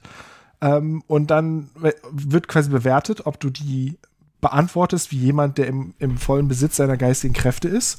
Und dann kannst du einen Knopf drücken und dann wird das Ding mit Stickstoff gefüllt und du stirbst halt. Ähm, relativ schmerzlos heißt es. Ähm, aber das fand ich mal irgendwie. Ich meine, das ist im Artikel vom Technology, äh, Technology Review von MIT. Das heißt also, das ist auch echt so nicht, nicht gehypt, sondern so sehr kritisch mhm. beleuchtet und die Ethik dahinter. Mhm. Aber es ist halt ein, ein spannendes Ding, weil du halt bei sowas Kritischem wie ein Leben zu nehmen, den Menschen rausnimmst aus der Entscheidungsgewalt, also halt auch quasi sozusagen die, die ethische Schuld, die so ein Doktor auf sich lädt, wenn er dir irgendwie eine Spritze gibt, nimmst du halt mhm. raus, gibst mehr Autonomie den Leuten, die das halt irgendwie brauchen. Weil gleichzeitig mhm. lässt du halt eine Maschine entscheiden, ob sie dir glaubt oder nicht. Ähm, und ob, ob jetzt quasi, wenn du den Knopf drückst, ob dann das passiert, was du willst oder eben nicht. Ah, es ist ja, schon, es ist jetzt die Frage, ob die Willkür der Maschine besser ist als die Willkür der Menschen, ne? Ja, eben. Also, ich finde es jetzt nicht so überzeugend, ehrlich gesagt. So. Also, ich kann den Gedanken dahinter voll verstehen, aber ja, müsste ich, glaube ich, jetzt noch ein bisschen drüber nachdenken, wie gut Ja. ich das jetzt finde. Ich fand es auch, also es ist auch bis jetzt, ist es quasi ein, ein Prototyp, der wurde noch nicht eingesetzt und so, ähm, Mhm. ist eher so noch im Bereich von, von, von nicht direkt Kunst, aber im Sinne von so. Ich wollte gerade fragen, aus welchem Kontext kommt das denn? Ist das Also- ein Künstler, der das macht? Nee, oder? der Typ ist ein ehemaliger Arzt, ähm, der sich Okay. halt mit dem Thema Sterbehilfe beschäftigt, aber äh, frustriert ist mit den Hindernissen, die es da halt überall Mhm. gibt. Und der Mhm. arbeitet wohl mit Leuten zusammen, die eben diesen Wunsch haben, äh, zu Mhm. sterben, weil sie so krank sind, die aber in den existierenden Systemen das nicht wirklich machen können. Äh, Mhm. Also irgendeiner von den Patienten wird in diesem Artikel äh, ähm, zitiert und sagt, wenn man ein Tier so halten würde, unter den Bedingungen, unter denen ich gerade lebe, dann würde man dafür ins Gefängnis gehen für Tierquälerei. Mhm. Aber er darf es halt selber, hat, hat er keine Wahl, als so Mhm. weiterzuleben im rechtlichen Rahmen. Und das wäre dann halt was, wo dann so eine Maschine theoretisch ihm die Möglichkeit geben würde, zu sagen, so als aktive Entscheidung ähm, sich selber das Leben zu nehmen. So. Aber das ist, glaube ich, so der, der dystopischste Einsatz von AI, den ich in letzter Zeit so gesehen habe. Ja. Frage ich mich, also ich weiß jetzt nicht, wie die Rechtslage ist, aber ich denke mir, wahrscheinlich gibt es da, also ich könnte mir jetzt vorstellen, dass eine Kommission zu bilden, da wahrscheinlich ein bisschen neutraler äh, äh, oder besseres Ergebnis geben würde, oder? Als eine. Kommt halt drauf an, wer da drin sitzt, ne? Also das sieht man halt in diesen medizinischen Themen immer wieder. Also äh, das ist äh, theoretisch ist es ja auch zum Beispiel so wie Schwangerschaftsabbruch, könnte man sagen, Mhm. eine Beratung zu dem Thema ist jetzt erstmal nichts Negatives. Aber dann guckst du dir an, Mhm. wer diese Beratungsstellen macht und dann machen das halt irgendwelche Kirchen oder irgendwelche Organisationen, die dich davon abbringen wollen. Und dann ist es wieder nicht so geil. Und wenn jetzt so eine Kommission gemacht wird, irgendwie von der lokalen Kirchenvertretung, von der konservativen Politikerin oder so und einem Arzt, dann weißt du halt schon vorher, dass das halt nicht wirklich eine faire Beurteilung ist. Ähm, ja. ist Aber andererseits, wie soll ein Algorithmus äh, auf solche Themen halt überhaupt reagieren? Also wie soll das überhaupt gewichtet werden, solche, solche Sachen? Weil dann kannst du ja, dann musst du ja alles, äh, also solche Sachen wie Kirchen oder so würde ja eh nicht zutreffen, weil das ja nichts rational quantifizierbares ist, was du, also deren Überzeugungsmodell, äh, äh, Modell, weswegen sie von Abtreibung abraten, ist ja, ist ja kein rationales. ja. Also, das, äh, ne, also, vielleicht ist es halt dann auch nicht so geil, wenn, wenn alles nur noch super rational entschieden wird. Ich, ich keine Ahnung, es ist. Ja, es ist auch jetzt nichts, was wir jetzt hier irgendwie zu Ende machen können. Ich habe auch den Link mit äh, reingemacht. Es ist ein ganz interessanter Text zu lesen, Hm. um sich mal mit diesem Aspekt irgendwie auseinanderzusetzen, der halt weg von irgendwie so Entertainment und Fun und was machen eigentlich die KünstlerInnen geht, sondern hin so, was passiert eigentlich, wenn eine Maschine solche Entscheidungen für uns trifft. Ja. Da finde ich halt äh, äh, so ein bisschen einfacher zu verstehen, das Problem, was, was bei Self-Driving Cars halt immer wieder aufkommt. So das Trolley-Problem. Dass du halt, also dass eine Maschine tatsächlich in äh, jetzt äh, in absehbarer Zukunft, wenn es nach äh, Musk geht, ähm, äh, die Entscheidung eben treffen können muss.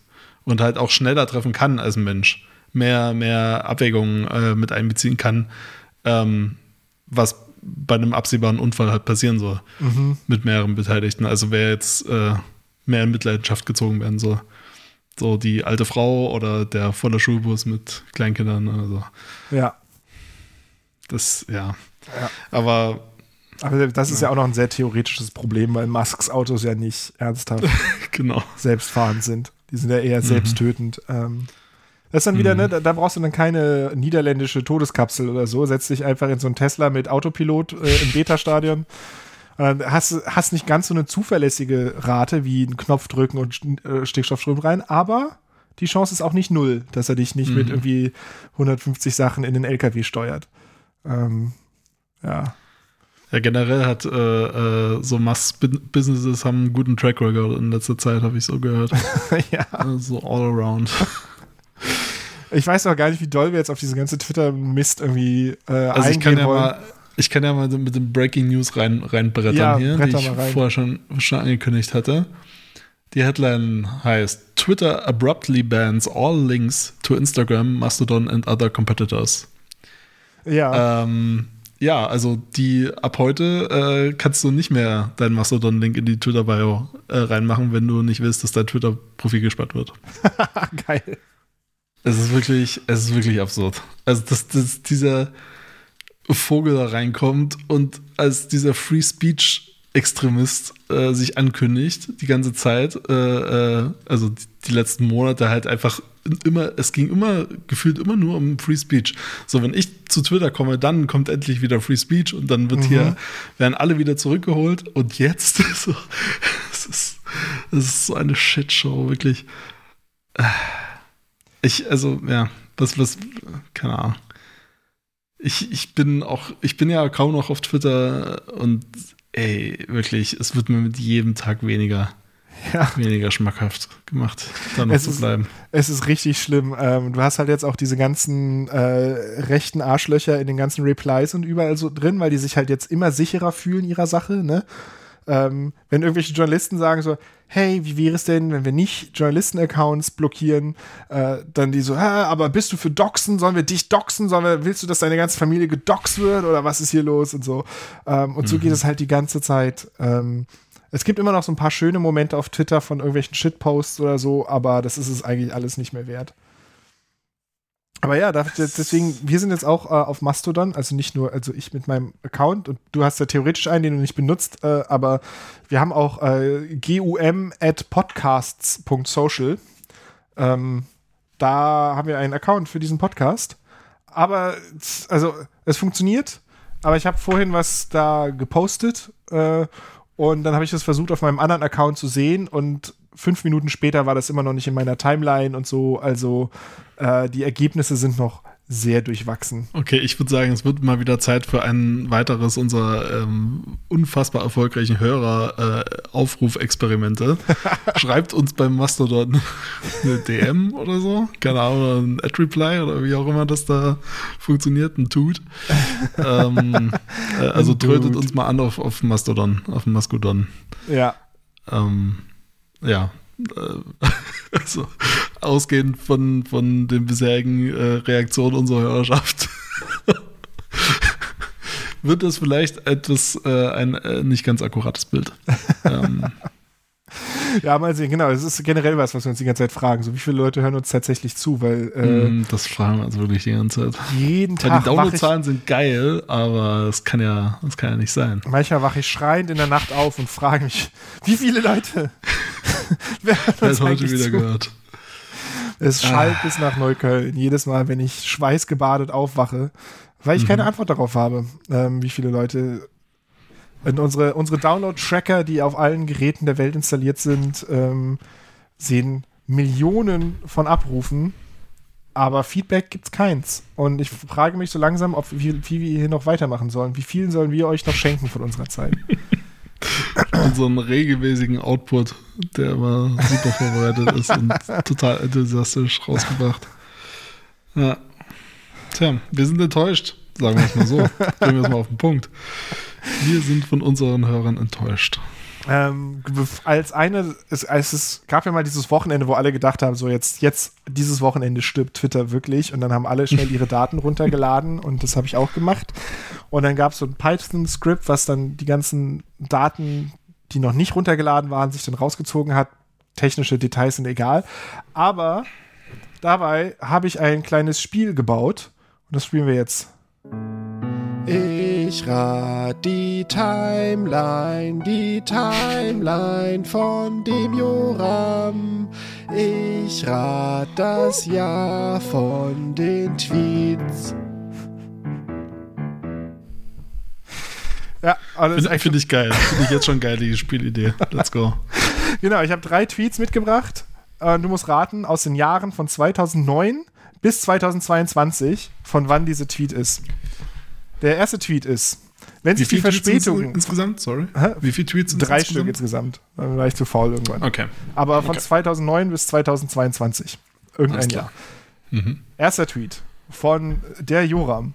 Wenn sich die Verspätungen von Regio und S-Bahn synchronisieren würden, hätte man schon fast sowas wie einen Fahrplan.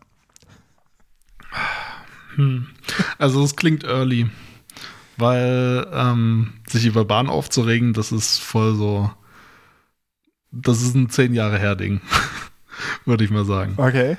Ähm, anhand der Reaktion würde ich aber ein bisschen nach oben korrigieren. ähm, ich sage 2017.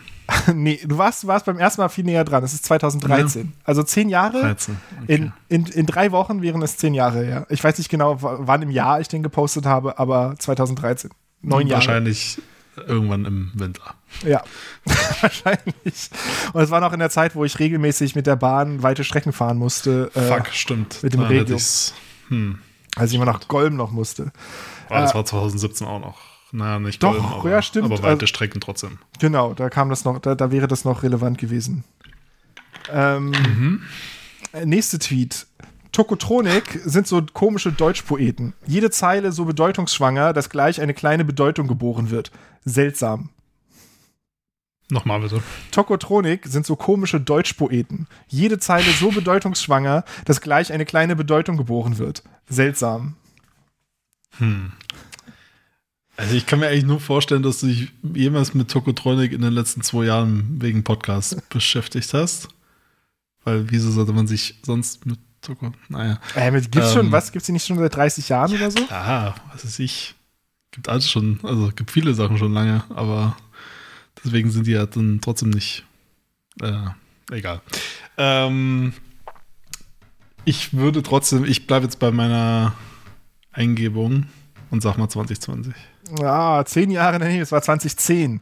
Aber Ich kann mich selber überhaupt nicht daran erinnern, wieso ich, also, da Mhm. muss irgendwo mir Tokotronik reingespült worden sein oder im Radio oder so. ich weiß nicht, ob ich damals noch Radio gehört habe. Aber ich kann mich selber nicht daran erinnern, aber ich finde auch, das ist ein Tweet, der könnte, der könnte von heute sein. Obwohl die Formulierung, äh, ja, die ist, die ist zu ausschweifend formuliert. So würdest du heute nicht mehr twittern. Ja, stimmt auch, Heute ne? ist einfach nur, äh, ich habe mich komplett eingeschissen, äh, Kotz-Emoji und ab dafür. So. Es ist echt, Ja, passiert halt nicht bei einem Tweet. es ist echt degeneriert. Also, wenn ich mit mich, also, ich habe mal, äh, naja, wir machen jetzt mal noch den dritten und dann kann man darüber reden, wie sich mein, mein Twitter, meine Twitterei verändert hat. Der, der letzte von heute in der Auswahl ist mm, Matt. Das ist der gesamte Tweet. That's it. That's the tweet. Und dann hat irgendjemand drunter replied mit diesem GIF, was so nach oben zeigt. This, this. Okay, das datet es natürlich noch mehr. Also da würde ich mit dem Extrem gehen und sage 2009. Das ist von 2018. Fuck, Alter. Okay, das Spiel ist viel, viel schwerer als gedacht, aber ich würde sagen, das spielen wir jetzt jede Sendung.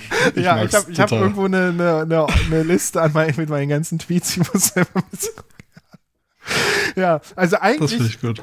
Ich meine, es ist auch ein bisschen so aufs, aufs Glatteis gefühlt, weil eigentlich ist, wäre das was, das hätte ich locker 2009 oder 2010 twittern können, weil da habe ich echt, wenn ich mir meine ersten, Reply. nee, diese. Reply, das war, das war ausgedacht, sorry, das hätte ich dazu sagen müssen. Also bitte.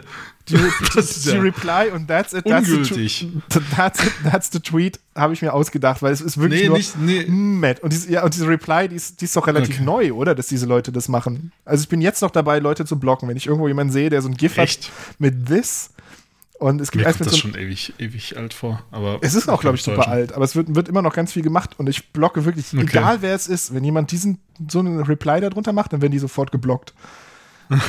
wirklich. Auch wenn ich mit dem Tweet Na, zustimme. Auch wenn die, wenn die auf der richtigen Seite sind, ist mir egal. Also äh, geblockt wegen Scheißgeschmack. Hm. Ja. Aber ja, ich habe, also früher habe ich auch ganz viel irgendwie so, also wo ich jetzt ohne den Kontext von damals noch zu kennen, ist es, bin ich einfach komplett lost, warum ich diese Sachen getwittert habe. Das waren so in Bezug auf Gespräche mit anderen Leuten oder Sachen, die irgendwo im Fernsehen stattfinden oder so. Ähm, Ja, das fand ich ja immer am, am witzigsten. Also deswegen bin ich auch nie äh, ein großer Account geworden. Nur deswegen natürlich. Aber ich fand es immer am, am witzigsten, äh, so komplett kontextlos äh, zu twittern. Einfach, einfach das zu kommentieren, was gerade so passiert. Was ja immer noch, immer noch das Ding bei Twitter ist, dass man immer nur, also mir geht's super oft immer noch so, dass ich auf Twitter gehe. Alle sind am, äh, ähm, am Quatschen über irgendein Thema. Aber ich habe keine Ahnung, worüber es geht. Ich sehe nur die Reaktion und mir fehlt der komplette Kontext zu dem eigentlichen Ereignis, worüber gerade alle reden. Und man kriegt es auch aus den Tweets nicht raus. ja. Ja, äh, oder zum Beispiel bei, bei Apple Keynotes. Ich glaube, bei Apple Keynotes ist es voll oft, dass ich halt gar nicht, gar kein Hashtag verwendet habe oder so, sondern einfach nur geschrieben habe, boah, geil. Oder ey, nee, scheiße. Ja. so. Haha, die Farben. Einfach weil das sowieso gerade so total Chatroom-mäßig war auf Twitter. Ja, aber das waren, Naja. auch, das waren auch noch die schönen Zeiten, muss man auch sagen. Also, Ach ja, damals war alles besser. Aber ich habe neulich auch den, den Take gesehen, äh, alles nach, äh, auf Twitter auch, alles nach IRC und Foren war ein Fehler. Und da muss ich sagen, Foren waren schon der erste Fehler, ehrlich gesagt.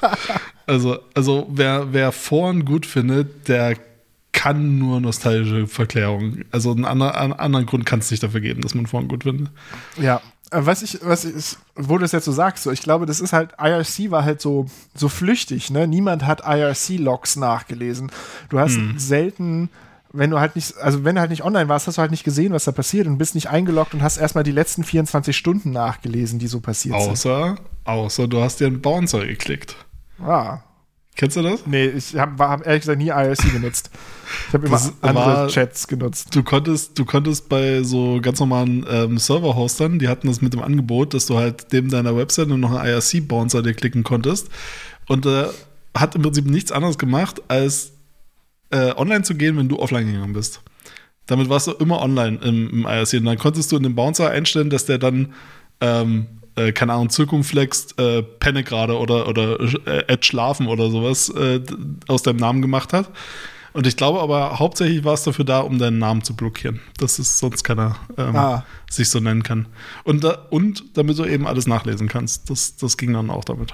Ja. Aber Ja. IRC Bouncer ist für mich so das esoterischste, was ich glaube ich jemals, also so die esoterischste Kernerinnerung an diese äh, Computerzeit irgendwie aus dieser Ära. Das Ja, ist so, aber so ich- weird. Aber ich glaube, wir haben dann irgendwann angefangen, Sachen quasi permanent ins Netz zu schreiben, mit Foren und Blogs und Twitter und alles, was man irgendwie so. Ich meine, Twitter hat ja theoretisch diese aktuelle Timeline, aber du kannst halt immer noch irgendwelche alten Sachen rauskramen und so. Und die Dinge existieren halt für länger. Aber jetzt gibt es wieder mit den, mit den Instagram Stories angefangen, die nur 24 Stunden existieren. Jetzt gibt's Be Real, äh, was halt auch nur eine sehr begrenzte Zeit existiert und alles wird jetzt so flüchtig. Es, alles wird jetzt so wieder als Wert Das hat doch erkannt. mit Snapchat schon angefangen, diese, diese ephemeral ähm, Ja, genau. äh, Social Media Geschichte. Ja, ich meine, Stories ist ja auch nur eine Kopie von Snapchat so. Ja. Äh, aber genau, aber es ist so, ich glaube, so langsam, so langsam merken wir, dass es gar nicht so geil ist, dass man sich seine, seine Shitposts von 2009 noch angucken kann online. Aber, da, aber das ist doch auch nur eine Frage von, von Popularität, weil irgendwelche populären Posts sind halt auch tausendmal dann wieder äh, aufgenommen und, und weggespeichert und als Compilations auf YouTube oder in irgendwelchen Imageboards halt äh, Ja. hochgeladen und dann auch wieder im Internet-Archive zu finden und so weiter. Also ja, aber ich habe dann ja, nicht mehr so verschlagwortet oder, oder nicht mehr ganz so, ja, aber stimmt Ja, okay. schon. Es stimmt schon, es ist, es ist, die richtig populären man- Sachen sind nie richtig weg, so. ja, man kann schon echt viel finden. Also ich weiß gar nicht, ob ich das mal hier erzählt hatte. Das ist dadurch, dass unsere äh, Folgen immer so quartalsweise mittlerweile erscheinen, weiß ich wirklich nicht mehr, wo wir das letzte Mal geredet haben. Ähm, aber ich hatte doch ewig nach, nach äh, Brummschleife-Bootlegs äh, gesucht, um, Ja. um mich noch mehr zu datieren, also ohnehin schon. ähm, weil ich da auch sehr romantische äh, äh, Erinnerungen habe an diese Zeit. Ähm, und habe immer das über die Wayback Machine äh, gesucht, wo du halt alte Websites äh, auf archive.org dir angucken kannst. Was ich nicht wusste, ist, dass es noch eine Suchbox unter Wayback äh, Machine gibt, wo, da, wo man halt nur nach Dateien suchen kann. Und da habe ich halt tatsächlich neun Folgen von der Brummschleife gefunden.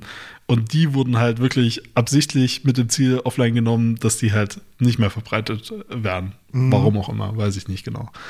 Ähm, Na, es war ja auch damals das Konzept, Kon Konzept dass die Dinge einfach nur Ja, gestreamt werden und eigentlich nicht gespeichert werden sollen. Ja, aber Fans es gab gemacht, schon, aber- gab schon Acknowledgement äh, zur Bootleg-Szene und eigentlich fanden das die Leute auch mal cool. Aber ich Ja. glaube, da ist bestimmt irgendwas passiert, das, naja, wer weiß. Ja. Schreibt uns mit Insider-Gossip zu Sache aus der Podcast-Szene von vor zehn Jahren. Bitte. Bitte gibt Also ich, ich wäre heiß drauf. So ist nicht. Was ist da vorgefallen beim Seewag?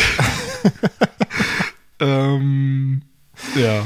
Und ich habe, äh, ja, ich glaube, wir hatten wirklich letztes Mal schon genau darüber geredet. Also, Das sorry. kann- Aber ähm, ja. Das kann gut sein. Ähm, ja, jetzt ist also, folgt uns auf Mastodon, äh, postet an uns, tutet uns an auf Mastodon. Äh, ansonsten, Aber, aber äh, übrigens wegen Social Media und Sachen verschwinden, ich äh, einfach nur, weil ich es gerade in meinen Notizen sehe, was mich, was mich wirklich immer noch ankotzt. Ähm, ich benutze jetzt Instagram wirklich nicht oft, aber jedes Mal, wenn ich es benutze, ich mache Instagram auf, ähm, sehe ein Bild, was ich, was mich interessiert, und dann lädt der Fe- Feed neu. ja, Und ich frage mich, wie das bei der größten Social Media Plattform auf diesem Planeten. Also, ich glaube, äh, Instagram ist wahrscheinlich immer noch Platz 1 vor TikTok. ich glaube schon, ja. Also Ja. Instagram ist immer noch. Ich glaube, Also wie- theoretisch hat sogar Facebook immer noch die meisten UserInnen so.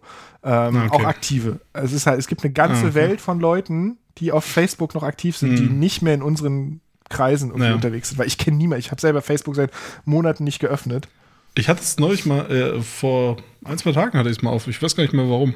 Ähm, aber es sah ganz okay aus. Aber dann dachte ich mir, ja, und jetzt, was will ich hier? ähm, ja, aber, aber das, ich, ich glaube, mir ist es bisher nur bei Instagram so richtig doll aufgefallen. Aber ich glaube, irgendeine andere App hatte ich auch mal, die, die, das, die das macht. Und das, das, das macht mich irre, wirklich. Also, weil man will gerade noch so irgendwie auf Like oder Bookmark klicken oder so, aber nein, dann ist es weg. Ja, es ist eine furchtbare App. Super frustrierend. Ja, und äh, also ganz ehrlich, äh, Leute, die wirklich viele Stunden am Tag Instagram benutzen, wie, wie macht ihr das? Wie, wie könnt ihr euch so fucking viel Werbung geben, den ganzen Tag? Das ist wirklich absurd. Es ist wirklich absurd, wie viel Werbung da ist. Also, ich würde sagen, die Hälfte oder ein Drittel ist halt Werbung. Ich, also ich habe mittlerweile ähm, ein oder zwei Stories, also Storyblöcke von Leuten, die ich folge, und dann habe ich zwei Werbungen. Also ich habe mindestens die Hälfte quasi von, von quasi diesen Bubbles da Ja. oben, die da durchladen, sind Werbung. Jeder Ja. dritte Post ist Werbung. Ähm, es ist wirklich, es ist ein einziges riesiges Werbeprospekt. Ähm, und es ist richtig nervig. Also ich. Ich benutze es auch immer weniger.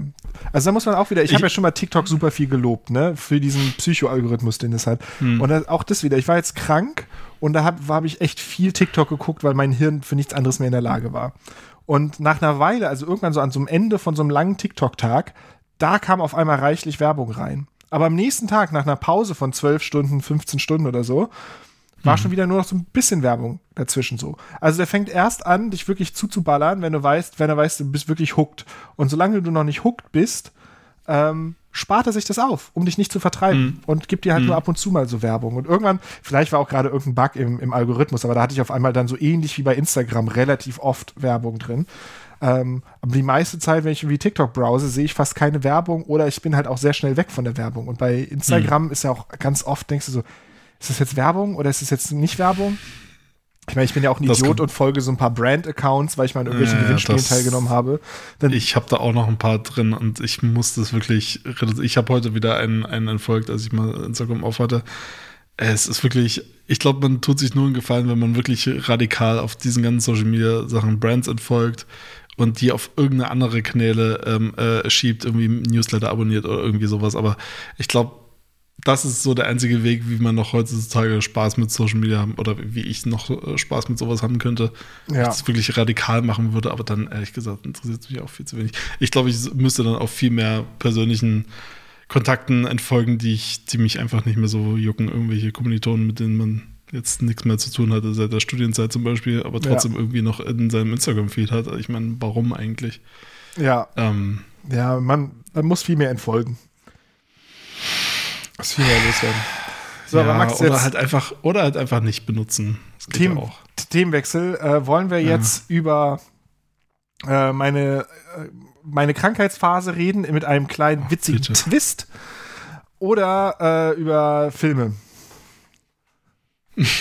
Über einen bestimmten Film vielleicht. Über, wir, haben, wir haben zwei Filme haben wir geguckt. Ähm, den, Echt? den zweiten, ich habe den Namen vergessen, aber den, den, wir- den wir auf Netflix geguckt haben, weil du gesagt hast, der sei cool. Ähm, dieser One-Shot-Film. Ähm, Auf Netflix. ähm, also offenbar reden wir jetzt über Filme. aber du kannst Ähm. dem anderen Thema auch nicht entkommen. Ne? Das ist eine, eine Frage von Ich habe schon Priorisierung, wieder nicht vergessen, von was war das Ausschluss. andere Thema? Meine Krankheit mit einem Twist. Das ist so. auch ein komplett Ja, ich kaputte bin gespannt auf den. Twist. Ich bin sehr gespannt auf den Twist. Bin echt gespannt, was das sein soll. Von deiner Krankheit, also deinem Zustand die kompletten letzten drei Monate eigentlich, habe ich mitbekommen. Ah, ich versuche jetzt gerade rauszukriegen, wie dieser andere Film heißt. Aber wir können ja erstmal anfangen mit Matrix. Haben wir uns nochmal angeguckt. Ja, das, das, ja. Ja, Ähm, ähm, also wir haben den zwei Drittel zusammengeguckt. Athena. Athena den- ist der andere Film, den ich meine. Ach, ach, der, ja, ja, okay, gut. Aber Ja, da können wir auch gerne drüber reden. Mm, Den hatte ich irgendwie schon wieder vergessen. ähm, weil ich ihn nicht, nicht so geil fand, ne? Spoiler. Ähm, ja, äh, Matrix hatte ich im Kino gesehen. Also wir reden über Matrix Resurrections, heißt er. Mhm. Ähm, äh, und war komplett unvorbereitet eigentlich. Ich weiß gar nicht, ob ich mir einen Trailer komplett angeguckt hatte. Ich glaube nur so 10 Sekunden oder so. Ähm, und ja, also das Beste, was man glaube ich sagen kann, ich war verwirrt nach dem Film im Kino und äh, das hat sich eigentlich auch nicht mehr, ich habe mir dann mehrere so Reviews, Filmbesprechungen, Kino Plus und solche Geschichten angeguckt. Und da gab es ein paar Leute, die, die schon irgendwie eine bessere Meinung zu dem Film hatten, äh, aber bei mir hat sich an der, also an, ich bin verwirrt, ist, ist, ist das beste Urteil, was ich, was ich diesem Film momentan noch geben kann. Also das hat sich nicht mehr nach oben korrigiert, auch nicht, als ich den dann bei dir gesehen habe nochmal. Ja, ich, ich fand den. Also ich habe auch absichtlich extra mir vorher keine Trailer und alles angeguckt, weil ich da unvoreingenommen reingehen wollte. Ich habe aber in einem anderen Podcast mal was gehört, wo die den ein bisschen auseinandergenommen haben und auch äh, quasi negativ besprochen haben oder gesagt haben, Alter, was für ein konfuser Scheiß das eigentlich ist. Ähm, Hm. Und ich wusste auch so ein bisschen von deiner Reaktion, dass es halt irgendwie, dass mich ja jetzt kein Fest erwartet. Ähm, aber dann ist dieser Film wirklich komplett konfus, beziehungsweise halt irgendwie so ein, so ein Mittelfinger, sowohl an die Studios, die dafür verantwortlich sind, dass es diesen Film gibt, aber auch so ein bisschen an die Leute, an die, an die, an die Fans, so ein bisschen an die Leute, die es so überhoben haben, diese, diese Filme, die das halt so zu ihrer Identität gemacht haben. Dieses ganze Red Pill, Blue Pill Zeug und sowas. Ich meine, die, die, die Wachowskis ähm, sind ja auch nicht gerade Fan von dieser ganzen Red Pill-Thematik, wo sich irgendwelche Rechten äh, sagen, sie haben die, die rote Pille genommen und sehen jetzt die Welt, wie sie ist. Äh, es ist alles Verschwörung und so. Ähm, das, damit hatten sie halt auch irgendwie zu kämpfen, das irgendwie aufzuarbeiten. Aber Mhm. es war einfach, es war einfach ein komplett wirrer Film, der irgendwie interessanterweise von der Struktur her ganz ähnlich ist wie der erste Matrix-Film im Sinne von, es hat so ein langes Setup und dann beginnt die Mhm. Action erst im letzten Drittel. Also es ist halt auch, oder im, in der Hälfte oder so. Der erste Film hat ja ganz lange dieses Worldbuilding, wo du so erstmal rauskriegst, was Ja. ist los mit ihm und dann folgt er dem White Rabbit und dann wird ganz viel erzählt und dann fängt dann irgendwann diese krasse Action an. Ähm, und so ähnlich war es ja auch, nur dass halt es komplett alles egal war. Also ich hatte, glaube ich, noch selten Filme in letzter Zeit, wo ich so wenig irgendwie invested war in das, was da auf dem Bildschirm passiert ist, weil es einfach so random oder egal war oder so, ja, draufgeschissen oder jetzt passieren einfach Sachen. Ähm, das ist, also gerade so dieses ganze, der ganze Schlussteil, der quasi der eigentliche Action-Teil ist, der ist einfach so komplett random, als hätte man einfach so ein paar Action-Bausteine zusammengewürfelt und gesagt so, okay, Das- jetzt gibt's irgendwie so Zombies und äh, jetzt ist irgendwie Autoverfolgungsjagd, jetzt wird hier geschossen, ach, Slow-Mo muss auch noch rein, ähm, dann kommt der große Sprung ins Nichts und dann wird auf einmal die Rettung, aber die hat sich quasi nicht angekündigt, sondern ist einfach so, ah ja, übrigens, ne, hier, jetzt, und den Spoiler ist mir jetzt eigentlich auch egal bei diesem Film Ich wollte gerade sagen, äh, ich habe die ganze Zeit das äh, Wort Spoiler-Alarm im Kopf, aber eigentlich ist es scheißegal, weil also dieser Film wird nicht schlechter, wenn, Wurst für den Film. Genau, ja. der Film wird nicht schlechter, wenn man genau weiß, was passiert. äh, so Spoiler, Trinity kann jetzt fliegen und äh, Neo kann es gerade nicht in dem Moment und dann Ich habe das sie weg. komplette letzte Drittel komplett vergessen schon wieder. Weil ich, ich, ich weiß nicht, was da passiert. Alles, alles vorher ist irgendwie, also alles Interessante, worüber man reden kann, finde ich, passiert eh in den ersten zwei Dritteln des Films. Und danach ist es doch eigentlich nur so standardmäßig Action. Ja, und was mich so Seele. genervt hat, ist zumindest die Sachen, die ich mir angeguckt habe danach an so Reviews oder so. Ich habe halt auch versucht, so zu verstehen, was ist hier eigentlich gerade passiert. Ähm, Mhm. All die, die Erklärungen, so die Matrix Resurrection Explained, gehen nur auf den letzten Teil ein. gehen nur auf den Teil ein, ach ja, hier ist dieser Psychopath, äh, Psychiater, der, wie heißt der da? Der hat irgendwie einen anderen Namen, aber egal. Ähm, Ja, Neil Patrick Harris halt. Genau, der hat jetzt hier folgenden Plan Mhm. und äh, der hält die beiden Neo und Trinity in der Nähe zueinander, aber nicht ganz nah beieinander und das macht irgendwie ganz viel Energie und, und so. Den ganzen Teil erklären die, Mhm. aber das ist, das ist der Teil, der halt so gesagt wird im Film. Das ist nicht der Teil, wo man sich nicht, wo man sich fragt, was ist da los. Der ganze Das ist erste der Teil, Teil, der mich im, im zweiten und dritten Teil schon nicht groß interessiert hat. Also diese ganze ja, Neo-Trinity-Rolle, ich weiß nicht, das fühlte sich damals schon irgendwie schwach an. Aber, aber die, die, die, also die zweiten und dritten Teile hatten zumindest coole Szenen zwischendurch mal. Also die hatten ikonische Szenen und die fehlen halt hier komplett. Also es Ja. gibt keine einzige Szene, wo ich mir denke, äh, krass, das sieht jetzt aber irgendwie anders aus und äh, das hat ja noch keiner vorher gemacht oder das ist jetzt voll der Matrix-Stil, äh, eine Interpretation von irgendwas, was jetzt die letzten paar Jahre passiert ist und eine Referenz auf, aber also im Matrix-Stil nochmal neu um, umgesetzt oder so. Da war einfach gar nichts drin. Ja, das, das fand ich besonders krass, weil halt die, Ma die Matrix-Filme, du kannst halt Screenshots von den Matrix-Filmen sehen oder kennst am Color Grading, dass es die Matrix-Filme sind. Und das funktioniert überhaupt nicht in diesem neuen Film. Das ganze Color Grading ist einfach so, als hätte jemand gesagt, so, okay, wir machen jetzt hier neu- neutrale Commercial Colors so. Und ähm, das machen wir jetzt den ganzen Film so durch. Dieses ganze Ding mit, in der Matrix ist das alles irgendwie blau und in der, in der echten oder in der, in der äh, also in der Matrix ist es grün und außerhalb der Matrix ist es blau. Ich glaube, so. das ist voll bewusst, ich glaube aber, das ist voll bewusst gemacht worden. Genauso. Dass sie eben nicht mehr diese, diese Farbstiche verwenden, um irgendwie Welten zu unterscheiden. Ähm, ehrlich gesagt, ist es mir auch ein bisschen egal, ähm, was jetzt genau der Grund war. Ich habe nur so das Gefühl, dass es voll das verkopfte Ding ist. Also, alles in diesem Film ist so weird, inkonsistent und man fragt sich einfach nur die ganze, also inkonsistent zu den alten Teilen. So, dass es halt schon wieder Konzept hat irgendwie, dass alles so inkonsistent ist. Es ist nicht der komplette Caster. Diese Pillen sehen anders aus. Diese Farbstiche fehlen. Es, äh, also der, der, ähm, die ersten drei Filme sind ein Videospiel in diesem Teil. Also es ist irgendwie alles wie so ein eigentlich fühlt sich an, als hätte eine AI noch mal einen Layer drüber gemacht. Und es ist irgendwie, es ist Matrix, aber es ist irgendwie, es ist, äh, es ist weird. So, also ist ja- warum ist Trinity zum Beispiel da, Trinity und Neo, aber Morpheus ist ein anderer? Hat Ja. man gar nicht erst gefragt. Äh, oder Agent Smith, äh, angeblich Scheduling-Schwierigkeiten, weil ich mir, also, was ist das für eine Ausrede? Also, eine Begründung. Ähm, es, äh, Ja. So viele weirde Entscheidungen, die da getroffen worden sind, da ich mir nicht vorstellen kann, dass das, dass das zufällig ist. Oder ähm, die eine der, der beiden Regisseuren, die äh, Regisseuren, die da teilgenommen hat noch an dem Film, ich weiß nicht welche von beiden, ähm, Lana.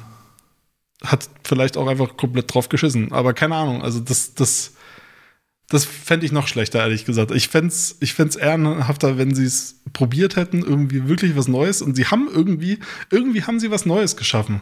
Aber nichts, was irgendjemand sehen will, habe ich das Gefühl. Also mir, ich hatte die ganze Zeit das Gefühl, mir fehlt extrem viel Kontext für diesen Film. Mir fehlt irgendwie einen, einen Schlüssel dazu zu verstehen, was die DrehbuchautorInnen, also es waren Lana Wachowski, Alexander Herman und David Mitchell, was diese drei AutorInnen dazu getrieben hat, diesen Film so zu schreiben. Was sind die, die Sachen, die sie da irgendwie referenzieren?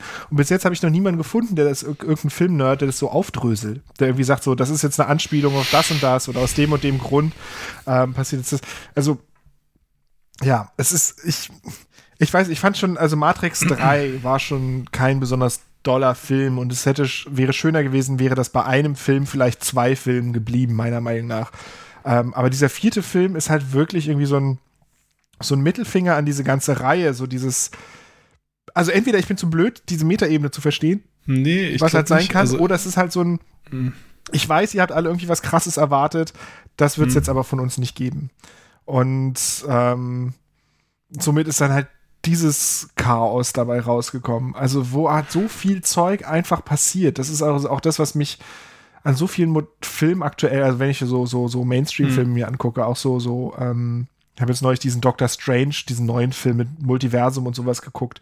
Und da passieren einfach Sachen. Das, das hat so, da kommt irgendein Problem auf und dann kommt so quasi aus dem Nichts irgendeine Lösung für dieses Problem, weil halt die irgendwie im Multiversum sind. In Matrix-Filmen kommt da auf einmal so ein Roboter an, so ein großer Roboter-Rochen, äh, der sich tarnen kann und der kommt auf einmal angeflogen und sagt, ja hier, ich bringe euch da rein und dann machen wir das und dann gehen die da rein und machen das. Das große Problem ist, wie kommen wir in das Herz von diesen Maschinen, ist auf einmal gar kein Problem, wenn mal aus dem Nichts eine Maschine kommt, die denen hilft. Und so geht es ja. die ganze Zeit. So, oh, ein Problem. Hier etwas, was vorher noch nie erwähnt wurde, was jetzt dieses Problem löst. Und ja. du sitzt dann nur so da und denkst, ja, okay, scheinbar passiert ja einfach immer irgend, irgendwas. Und ich kann mhm. jetzt einfach zugucken, wie Sachen passieren. Und das macht mir einfach gar keinen Spaß mehr so. Ja. Ja. Also ich, ich habe so das Gefühl, irgendwie am Anfang ist er vielleicht noch äh, absichtlich verwirrend. So mit diesem ganzen, dieser ganze Metatake, der da passiert, die erste ja. halbe Stunde. Dieses ganze Dieser, so. Das, das ist ja. Die machen das kann ich irgendwie, irgendwie noch sogar noch ein bisschen respektieren, obwohl es mir überhaupt nicht gefällt, wie, wie sie das gemacht haben. Und weil ich halt glaube, dass das halt äh, die Fans am meisten abfuckt. Ähm, aber irgendwie kann ich da eine Intention hinter verstehen. Und danach ist er einfach nur in sich konfus. Ja. Und, und nicht, nicht da taucht auf einmal der Merowinger so. auf und dann ist er wieder weg und so. Ja, also und dann er so Kram, wo du denkst, warum? Ja, was der, was der, vor allem du hast halt so, so Cast, die halt fehlen, zentraler Cast und dann sind irgendwelche random Side-Charaktere, die in einem Film dabei waren, hm. sind auf einmal so. Obwohl ich ja, obwohl ich die, die Rolle ja sehr merke, also ehrlich gesagt muss ich da gerade wieder an, an den zweiten Teil denken, den ich ja auch nicht so geil fand, so, aber es war ein solider, also zweiter und dritter Film, das, das war jetzt keine Meisterwerke oder so, und die haben halt den Fehler wiederholt, den ganz viele, also die ganzen Star Wars-Geschichten äh, halt auch wiederholen, dass sie alles erklären müssen. Das halt jetzt alles, alle, jede Andeutung, jede Andeutung wird nachgegangen so und jede, jede, für alles wird sich ne, ne, noch eine Hintergrund, noch eine mhm. Backstory äh, ausgedacht. Völlig wurscht, so, weil das ist ja gerade das Geile, wenn man so Sachen andeutet, dass es irgendwie dieses Mystische hat und man sich irgendwas reindenken kann und an, äh, Anlass zu Spekulationen gibt. Ähm, wollte ja auch keiner wissen, wie mal, äh, wie die Jedi-Power funktioniert. Wollte einfach keiner wissen. Das ist halt so. Das ja. ist ein scheiß Märchen. So, lebt damit. Das Star Wars die, ist da ganz, ganz schlimm. Also, ja. also ja. Ich weiß, aber, du aber bist ja nicht so. Ich, ich, hm? Dich interessiert Star Wars ja nicht so sehr, ne? Aber da, da muss ich wirklich sagen, immerhin ich ist der die neue. alle geguckt, die Filme, aber ich komme halt, ich, ich, ich folge der so? Handlung halt nicht. Also mir ist das halt völlig wurscht, wenn dann Leute sagen, äh, äh, die Handlung ist inkonsistent. Für mich das sind da immer nur irgendwelche Leute, die, die aufeinander einschlagen mit Licht, Lichtschwertern und die Rebellen äh, sind die Unterdrückten und das äh, weiß ich nicht, tiefer steige ich da nicht ein in die Handlung. Ja, ist, ist vielleicht, auch, egal. ist vielleicht auch besser so. Aber ja, also, da muss ich aber sagen, gerade so im Vergleich zu, zu, Star Wars, dem neunten Film, der halt mhm. auch so einen Endpunkt setzen sollte, war also der neunte Film hat mich wirklich wütend gemacht bei Star Wars, weil es halt, das war halt wirklich einfach nur noch so schlecht was, gemachter Fan. Wie hieß der, der neunte? Uh, the, the, the Last Jedi oder nee, was, ich weiß es ja nicht mehr. Ja. Äh, Force War Awakens. Da, wo wo äh, auf ihn geballert wird im Sand? Oder auf diesem Wüsten, nee. äh, Eiswüstenplaneten? Nee, nee, das war, ähm, das war der Teil davor. Das war, glaube okay. ich, der The Last Jedi. Rise of Skywalker ist der, der neunte okay. Teil. Der halt okay. beginnt hm. mit, irgendwie hat Palpatine überlebt. Oh, nee, sogar irgendwie ist Palpatine zurück. Das ist literally, hm. die ersten Worte sind somehow Palpatine returned. Und es ja. ist einfach so, es ist so, wir haben hier Jahre an Filmen vorher äh, Geschichten erzählt. Fickt euch, Palpatine ist jetzt wieder da und er ist jetzt der Böse. Und irgendwie hat er all das, was vorher, wo das nicht mal angedeutet wurde, dass er dahinter stecken könnte, das war er alles. Alles, was ihr vorher gesehen habt, das war er in seinem mhm. stillen Kämmerlein. Und mhm. das, da, da war ich wirklich sauer, als das quasi so die, die Erzählung dabei war. Und immerhin haben sie nicht irgendwie sowas gebracht bei Matrix-Filmen, dass sie irgendwie so sagen, Agent Smith war die ganze Zeit dahinter und ist eigentlich hm. der Maschinenlord oder irgendwie so ein Scheiß, der halt Nö, so sie haben es halt einfach, sie haben jetzt nicht, nicht großartig was Neues erzählt, sie haben halt einfach nur alles Bestehende irgendwie ins Lächerliche gezogen. Oder, genau. Ja, also komisch verwurstet halt irgendwie. Ja. Also teilweise absichtlich ins Lächerliche gezogen, was ich dann wiederum irgendwie also finde ich nicht geil, aber verstehe ich. Aber teilweise halt auch Sachen, wo ich mir denke, war es euch einfach egal, wie das jetzt aussieht oder so. Also, ja, ja keine Ahnung. Wahrscheinlich kann man sich da irgendwas reininterpretieren oder, oder, oder äh, reindenken, dass das Sinn macht. Aber das meine ich halt. Dann ist es halt einfach wirklich zu verkopft geschrieben. Ähm, und dann funktioniert es für mich nicht. Und das ist halt, es tut halt echt weh, weil, keine Ahnung, die hätten doch, ähm, also wenn es jetzt nur darum gegangen wäre, was abzugeben, so was diesen neuen Matrix-Titel äh, trägt, ähm, wie es am Anfang ja angedeutet wird in diesem Dialog, äh, wir machen das Ja. mit oder ohne euch. Da Ja. geht es halt um das Spiel, aber ist ja klar die Analogie. Ich meine, die Produktionsfirma ist ja von Warner Brothers. Das ist sogar in einem Film. Ja. Ähm, und äh, ja, das ist halt, das ist halt der Meta-Kommentar. Und ich finde, das ist, das ist halt was krass Neues. Also es ist einfach nur neu, wertfrei. Es ist nicht gut, es ist einfach nur neu. So, das habe ich noch nirgendwo gesehen, dass im Film selber die Entstehungsgeschichte, die Produktionsgeschichte referenziert wird. Von wegen, äh, nö, du machst den Film jetzt oder wir machen halt ohne Wachowski in Matrix. Ja. Das ist schon irgendwie, ja, keine Ahnung. Aber das ist halt dann wieder auch total beschissen, dass es halt durchgegangen ist. Weißt du? Also, Ja. weil dann denken sich die, die Leute bei Warner Brothers, oh, das ist so geil, so geiler Meta-Humor, so, das kommt voll gut an. Und auch das wird ja wieder referenziert durch diese total over-the-top Gaming-Dev-Leute, die halt auch nur totale Klischeebilder sind. Und es ist so anstrengend und langweilig zu gucken, diese erste halbe Stunde. Irgendwie diese ganzen Charaktere sind alle so scheiße. Und äh, also ja, also dieser Film macht überhaupt keinen Spaß, einfach zu gucken. Und diese ganze, ja, diese ganzen ikonischen Szenen fehlen, die der zweite und dritte Teil immer noch hatte. Ähm, das ganze philosophische äh, Grundgerüst ist sowieso irgendwie kaum noch erweitert worden nach dem ersten Teil, finde ich. Oder kaputt gemacht worden dadurch, dass man es halt zu sehr erklärt hat. Ja. Ähm, und ja, das ist einfach so ein, so ein weirdes Stückwerk. Und wie du halt sagtest, irgendwie das mit diesen Filmschnipseln, das, das funktioniert so, so dermaßen überhaupt nicht. Ja. Da ich mich echt frage, wie, wie das jemand gut finden kann. Aber jetzt, Da hätte ich mir echt lieber ein, ein gebautes, animiertes Spiel gewünscht oder so, was jetzt auch nicht unmöglich sein, sein kann. ja. Ja, also, also ich glaube, es ist besser, dass es Lana Wachowski gemacht hat, als wenn es das Studio alleine ohne sie gemacht hätte. Ich glaube, dann hätten wir so einen Star Wars 9 Effekt gehabt mit lauter so Cameos und Fanservice und wäre so richtig äh, eklig geworden. So, da, da hättest du so richtig die, die Geldmacherei äh, ins, ins Gesicht gekriegt dadurch. Ähm, jetzt war das halt mehr so ein Ding. Aber ich finde, genau diesen, diesen Versuchen ist, sind sie doch schon total erlegen mit diesen, mit diesen Rochen und diesen kleinen Viechern, die jetzt irgendwie mit denen zusammenarbeiten. Das ist doch voll der Disney, Disney-Pet-Moment irgendwie. Wie Baby Yoda oder irgend so ein Scheiß. aber ich habe halt. keinen Merch dazu gesehen irgendwie. Also es ist jetzt. Nee, weil es ja auch nicht funktioniert, aber es ist halt drin. Es fühlt sich eklig an. Ja. Also ich, ich dachte mir so, ah, jetzt, jetzt kommen hier kleine niedliche Tierchen in Matrix. Das ist nur Scheiße. so, das, ist, das braucht doch keiner. Ja, aber jetzt interessiert mich, warum du Athena nicht mochtest. Also Athena ist dieser oder. Äh, Ich bin mit Matrix nicht durch. du bist noch nicht durch. Ja, dann mach mal weiter, Max. Dann, Nee, äh, keine Ahnung. Also emotional habe ich da mit jetzt noch nicht abgeschlossen. Ich finde den so scheiße.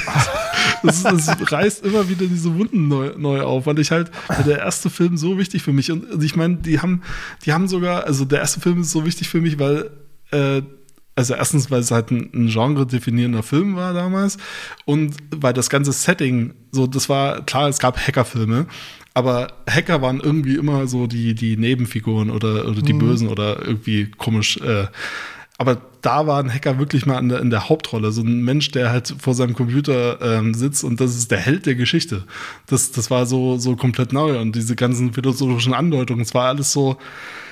Und der Soundtrack hat mich halt äh, zu, zu meiner absoluten All-Time-Lieblingsband be- äh, gebracht, äh, im Abspann, wo Rage Against the Machine läuft. Und, und, und selbst das haben sie ja verwurstet.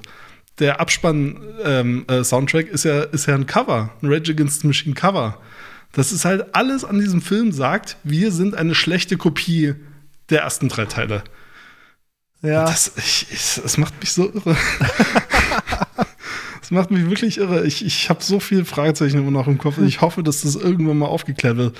Und letzte Sache, die ich, die aber ich noch glaubst du wirklich, der Film hätte besser sein können, hätte, hätte quasi Warner Bros. das selbst gemacht? Weil ich, ich kann, ich, Es hätte was, es müsste was ganz anderes sein, finde ich. Also ich, ich finde, diese Geschichte ist eigentlich auch total auserzählt. Und hast du Animatrix gesehen? ich habe ein paar Teile davon gesehen, aber nicht das komplette Ding.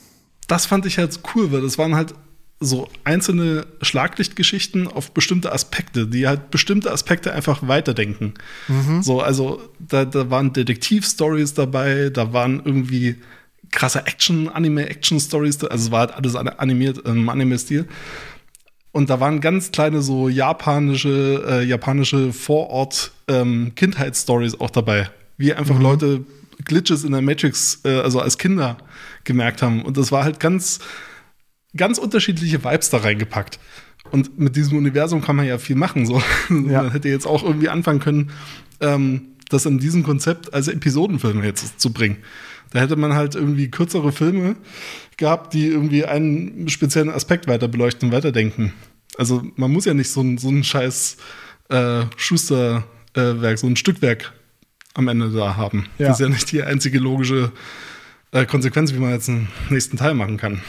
Ja, ja, das stimmt schon. Es wär, also es hätte genug Möglichkeiten gegeben, eine Geschichte ohne Neo und Trinity zu erzählen. Also dafür, ja, dass halt. Genau. Ich meine, Neo und Trinity hatten jetzt auch nicht die beste Chemie in den drei Filmen. Es war jetzt nicht so, dass es so ein.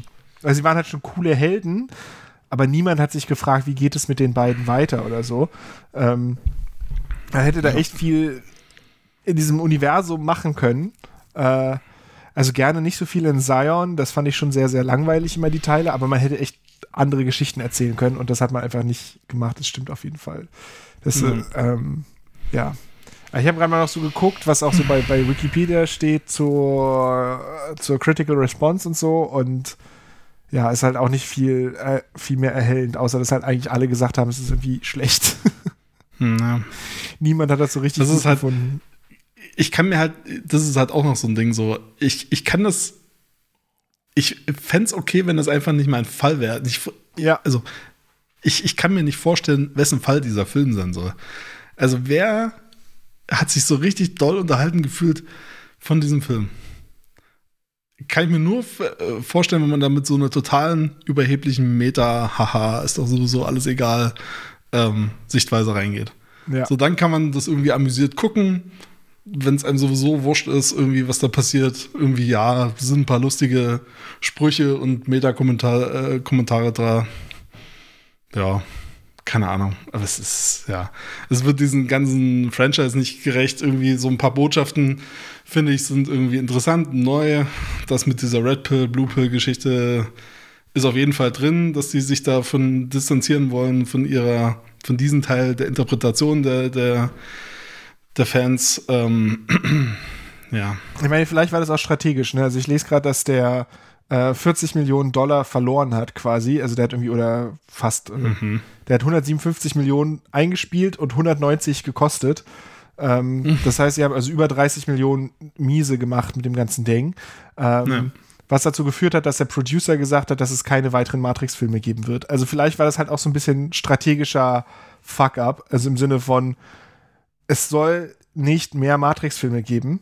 Ja. Und um das auf jeden Fall zu zementieren, dass es nicht mehr Matrix-Filme gibt, muss halt jetzt ein Film kommen, der halt niemandem gefällt und aber nicht nur so quasi kultmäßig schlecht ist, sondern mhm. einfach so in diesem Middle Ground schlechten Bereich ist. Ne? Also ist nicht irgendwie so furchtbar wie so Filme, so Trash-Filme, die man irgendwie mag, weil sie so trashig sind, Nein. sondern der ist quasi in diesem mit, mittleren Bereich mhm. der Skala von Filmen, die einem einfach irgendwie egal sind. Wo man sich vielleicht mhm. ärgert, weil man, weil man mit dem Herzen dran hängt. Aber sie sind nicht so schlecht, dass man sagt, ah ja, cool, ich, ich, ich bin jetzt hier irgendwie ein bisschen edgy und ich mag den Trash-Teil der Reihe, sondern niemand mag diesen Film und damit ist ja. halt auch irgendwie diese Reihe vorbei. Das Ziel haben sie echt ganz gut erreicht, ja, aber äh, also ich, ich, ich kann mir halt nicht vorstellen, weißt du, die, die haben halt auch gesagt, äh, die Leute vom Cast haben ja auch die ganze Zeit betont, wie toll die Stimmung am Set gewesen ist und wie viel Spaß sie alle bei dieser Produktion hatten. Ich glaube denen das tatsächlich auch. Ich glaube, das war bestimmt irgendwie witzig für die. Ich frage mich nur echt, was die, was die Message vom Regisseur oder von den äh, Drehbuchschreibern, von den Regisseur, Regisseuren nennen das ist echt mal ein schweres Wort zu gendern, ja. ähm, äh, war. Weißt du, weil, weil ich kann mir nicht vorstellen, das, das, das merkt man ja auch am, am, am, Drehbuch sofort, in welche Richtung dieser Film geht. Mhm. Ähm, das wird auch da für Diskussionen gesorgt haben, hoffe ich mal. Wenn es nicht auch da allen egal ist, keine Ahnung. Ja. Also ich meine, auch, dass die äh, eine von den beiden Geschwistern nicht dabei äh, war, finde ich, spricht ja auch schon Bände, ne? Also, ja. das ist also verkackt mit Ansage und dann eigene Message reingebracht, um es halt genau so zu verkacken. Das ist wahrscheinlich das realistischste Szenario oder so, was ich mir dafür vorstellen kann. Aber ist, also ich finde das super depressing an, an, an so einem Film mit dem, mit dem Mindset zu arbeiten.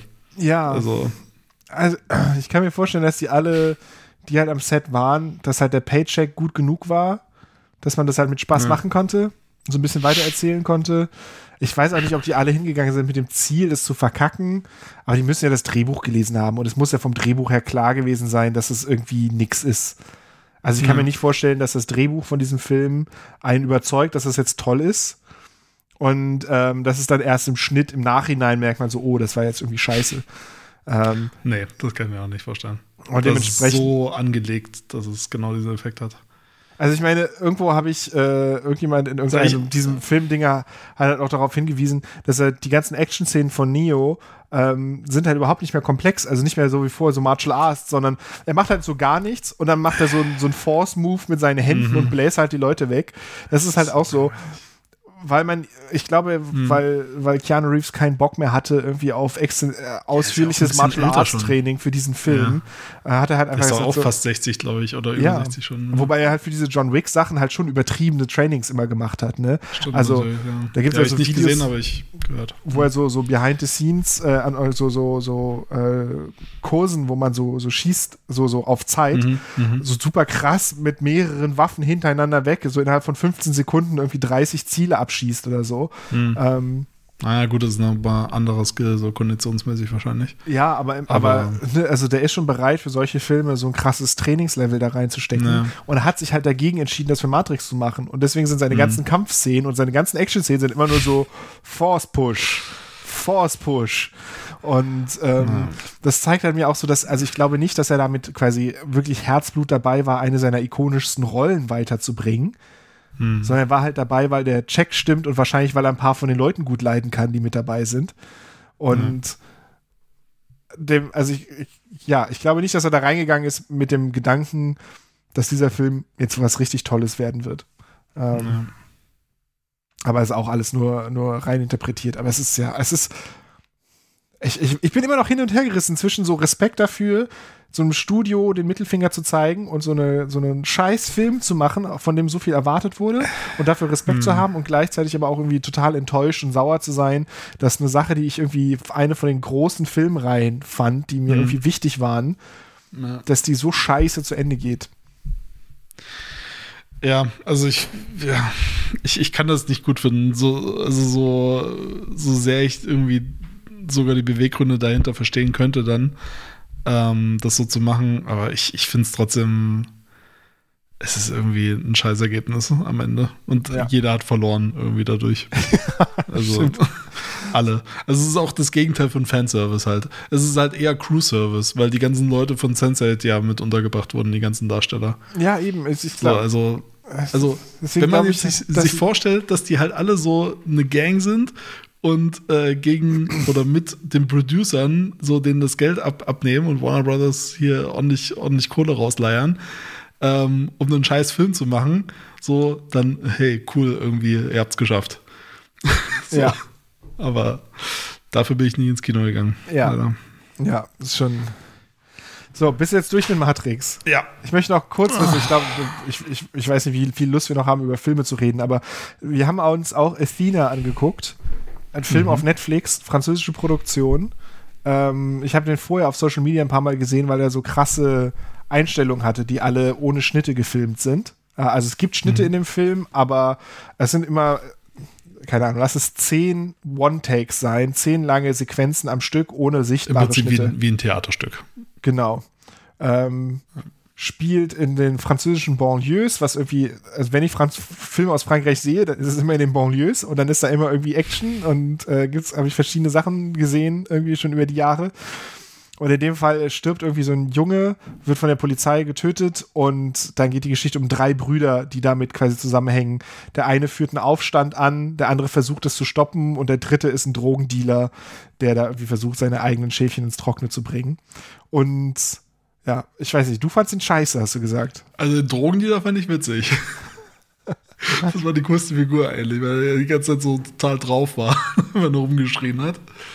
Ähm, es ist auch schon wieder ein bisschen her, dass ich den gesehen habe. Wie gesagt, vorhin hatte ich, hatte ich überhaupt nicht mehr dran gedacht. Äh, hatte ich überhaupt nicht mehr auf dem Schirm gehabt. Ähm, ich fand den irgendwie auch leer.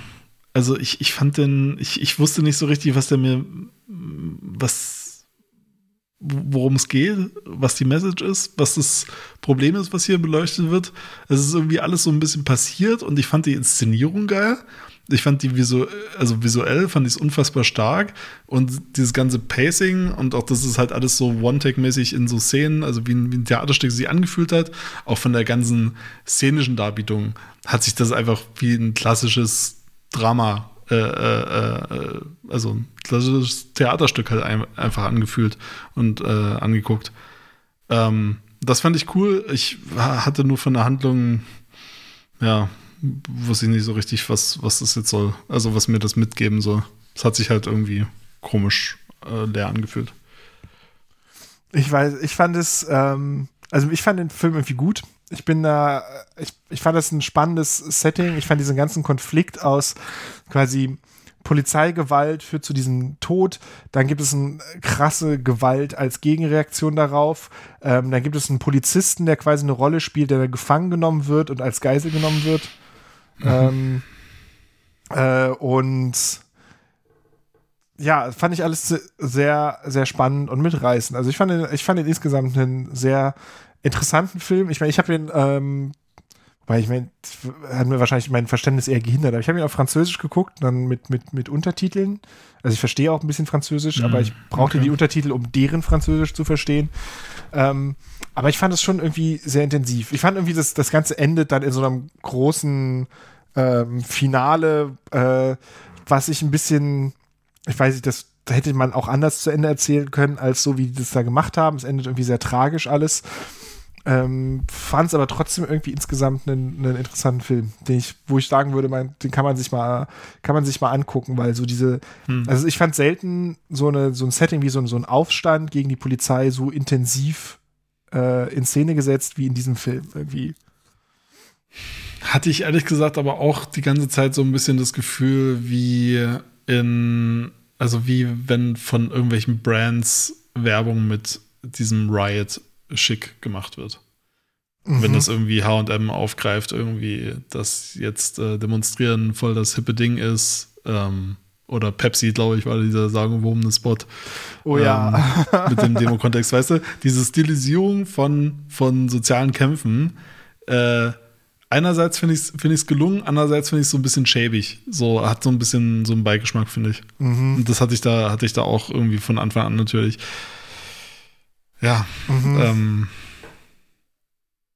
deswegen, also ich, ich, ich glaube, ich hätte diesen Film viel überzeugender gefunden, wenn das ein reales ähm, Vorbild, also ein ganz, ganz klar bedantes reales Vorbild gehabt hätte. Also wirklich ein, ein, ein quasi ein Doku-Ansatz dazu. Ja. Dann hätte mir das diesen, diese Realismus-Ebene gegeben, die ich gebraucht hätte, um da diesen Bezug zu kriegen, dass es jetzt nicht nur so artsy-Bullshit ist. Ja, ja, ich, ich, weiß, ich weiß, was du meinst. Es hat schon so eine, so eine gewisse Ästhetik sich äh, abgefeiert. Das, das, also sie schießen die ganze Zeit damit Feuerwerk rum und so die, der Kampf zwischen Polizei und Aufständigen ist so sehr inszeniert. Der ist so sehr ja. auf, auf, auf Ästhetik aus und weniger auf Realismus aus. Ähm, da weiß ich schon, was du da meinst. Aber ich fand es trotzdem irgendwie. Also ich, ich hatte wirklich Angst um das Schicksal von einigen von den Figuren. Also sei es jetzt der Polizist, okay. der gefangen genommen wird, weil ich irgendwie. Das war eine, hm. eine ganz andere. Ja. Also bei dem kann ich es nachvollziehen. Ja ja, eine Darstellung von irgendwie von, von Gewalt. Ohne das, also es ist halt nicht so gewaltverherrlichen wie jetzt ein Tarantino-Film, mhm. aber trotzdem nimmt er halt Gewalt halt ernst und ist halt irgendwie, das ist nichts, was, was so folgenlos bleibt. Ist halt nicht so ein Actionfilm, ist aber auch nicht so ein Gewaltporno wie so ein Tarantino, sondern ist halt irgendwie sowas, mhm. wo Gewalt existiert, aber ernste Konsequenzen hat und irgendwie dadurch viel intensiver ist. Naja, aber wir müssen ihn jetzt auch nicht komplett auseinandernehmen. Ich hatte mich nur interessiert, warum der irgendwie bei dir nicht so ankam, weil ich habe den geguckt und ich dachte so, eigentlich, eigentlich war, fand ich es ganz geil. Also eigentlich fand ich es ein ganz äh, Ja, vielleicht habe ich einfach, vielleicht erwarte ich einfach mehr ähm, so Inhaltliches, wenn, wenn sich ein Film mit diesem soziale Ungerechtigkeit, Demonstrationen, Aufruhr, Riots äh, Thema beschäftigt. Ja. Ich glaube, da hat mir einfach so ein bisschen, bisschen Fleisch und Message gefehlt in dem ganzen Ding. Aber das muss ja jetzt nichts Schlechtes sein. Also das Genau, Ja, und es gab hat- eine Sache, genau, das, die hat mich richtig abgenervt an dem Film. Hätte es die letzte Szene nicht gegeben, jetzt erinnere ich mich erst daran, hätte es die allerletzte das? Szene nicht gegeben. Und jetzt kommt nochmal Spoiler. Äh, Hm. Es gibt, keine Ahnung, eine Stunde vor. Äh, ganz zum Schluss, also der ganze Film, ganze Film geht darum, dass, dass die, es diese Aufstände gibt, weil die Polizei einen Jungen umgebracht hat. Mhm. Und ganz zum Schluss kommt raus, dass eine Nazi-Gruppe sich als Polizei verkleidet hat Stimmt. und den ja. Jungen umgebracht hat. Und dass deswegen sich die, die, die Aufstände da entzündet haben. Und das war quasi eine absichtliche False Flag Aktion von irgendwelchen Nazis. Und das fand ich so ein, also es gibt halt echte Polizeigewalt, die tatsächlich jungen Menschen das Leben kostet. Und ganz zum Schluss zu sagen, ja, nee, die Polizei, die sind gar nicht die Bösen. Die Polizei hat eigentlich alles richtig gemacht. Die Polizei ist nur in der Mitte gefangen zwischen den Nazis, die versuchen, da Gewalt anzustacheln, und den Aufständigen, die versuchen, die Polizei dann umzubringen als, als Reaktion darauf. Und die Stimmt. Polizei sind eigentlich die freundlichen Leute in der Mitte. Das hat Ja. mir ganz schön äh, sauer aufgestoßen. Das Also hat dem Ganzen am Ende nochmal komplett den Zahn gezogen. Irgendwie. Genau, das hat er am- zum Schluss so gesagt, so eigentlich war das jetzt so die ganze Motivation von den Leuten, den du halt, du konntest, du hattest halt wirklich so dieses Ding, sind die Aufständigen im Recht oder nicht, war halt die ganze Zeit was, wo du mit irgendwie klarkommen musst und überlegen musstest, ob das jetzt stimmt oder nicht. Aber dadurch, dass zum Schluss rauskam, dass es Nazis waren und nicht die Polizei, kannst du sagen, ja, dann ist ja der ganze Aufstand scheiße. Dann haben die ja Polizisten verletzt, die gar nichts dafür können. Die sind ja, Ja. gar nicht Teil eines Polizeiapparats, der Jugendliche umbringt, denn die Nazis waren es ja. Und das fand ich schon ganz schön, das fand ich schon ganz schön scheiße zum Schluss. Also ich fand den Film, wenn man die letzte, wirklich die allerletzte Szene einfach weglassen würde, starker Film. Durch die letzte Szene hat es mich, hat es leider so ein bisschen, ähm, ja, alles wertlos gemacht, was da vorher passiert ist. Äh, also, Ja. Aber es ist, äh, glaube ich, ein cooler Film, den man auch äh, stumm auf einer Party laufen lassen kann, weil er geile Visuals hat. das stimmt, ja. Ähm, und äh, also ich, äh, eine Freundin hat mir den empfohlen und dann hatte ich mir den deswegen angeguckt und sie meinte dann auch, der Regisseur ist vor allem bekannt für Musikvideos. Hm. Und das, äh, ja, das, also ich fand, es sah auch aus wie anderthalb Stunden Musikvideo einfach. Ja. Also in the best way. Visuell stimmt. richtig cool. Ja, gut, das war es mit ähm, äh, gleich und mäßig Filmkritiken. ähm, ich habe jetzt noch so hier noch ein ähm, total natürlicher Übergang. Äh, jetzt kommt nämlich ein, ein kurzer Sponsor. Wenn dir alles zu viel wird, probier's mal mit Gewalt.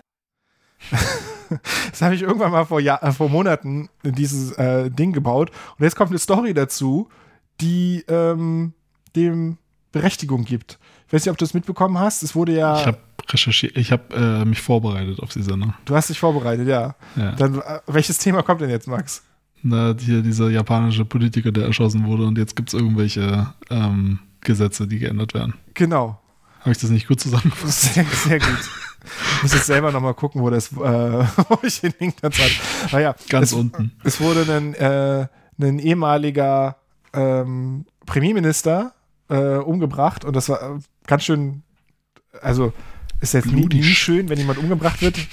Und, äh, aber es ist halt was Besonderes für Japan. Da hast so, so Terroranschläge gehören Ja. da nicht zur Tagesordnung.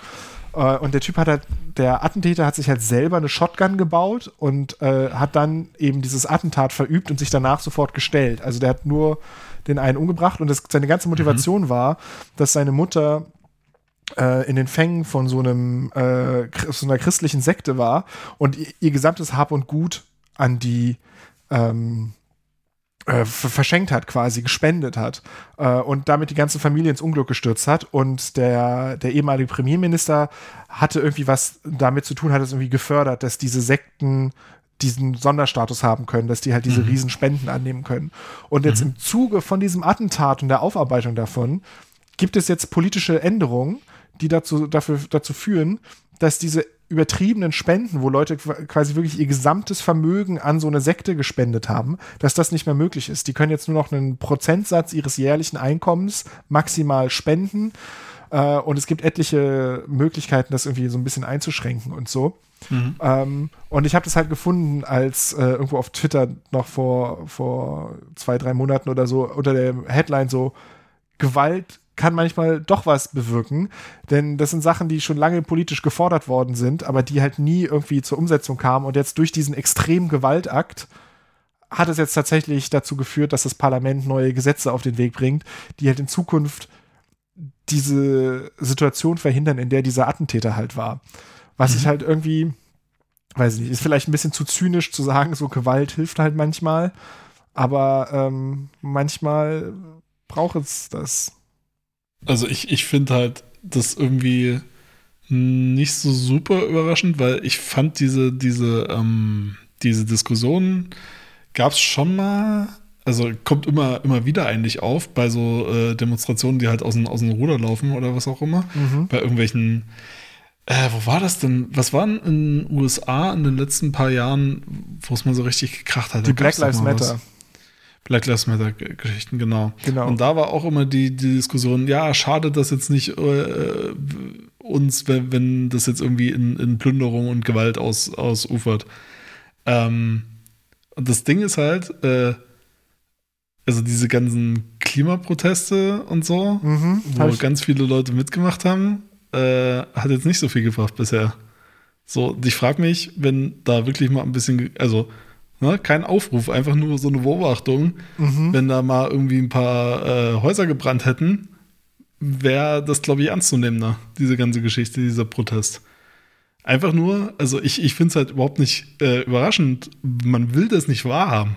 Man will wahrhaben, dass, dass äh, friedliche Demonstrationen was bringen.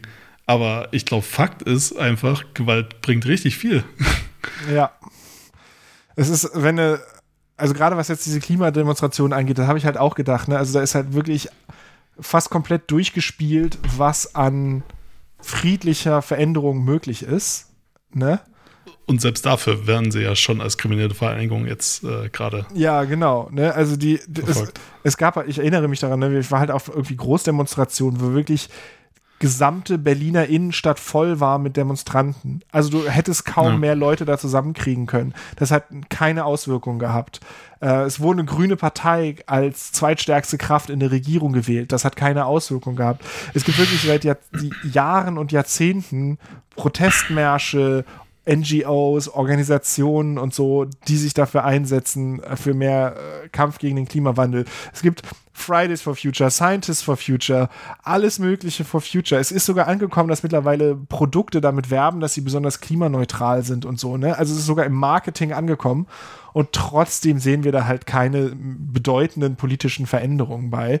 Ähm, da fragt man sich auch manchmal so, muss das wirklich eskalieren, bis das zu, zu Veränderungen führt? Und wenn man sich anguckt, ah, selbst so die Studentenproteste und sowas, ne, die RAF war menschenverachtend und furchtbar, was die gemacht haben.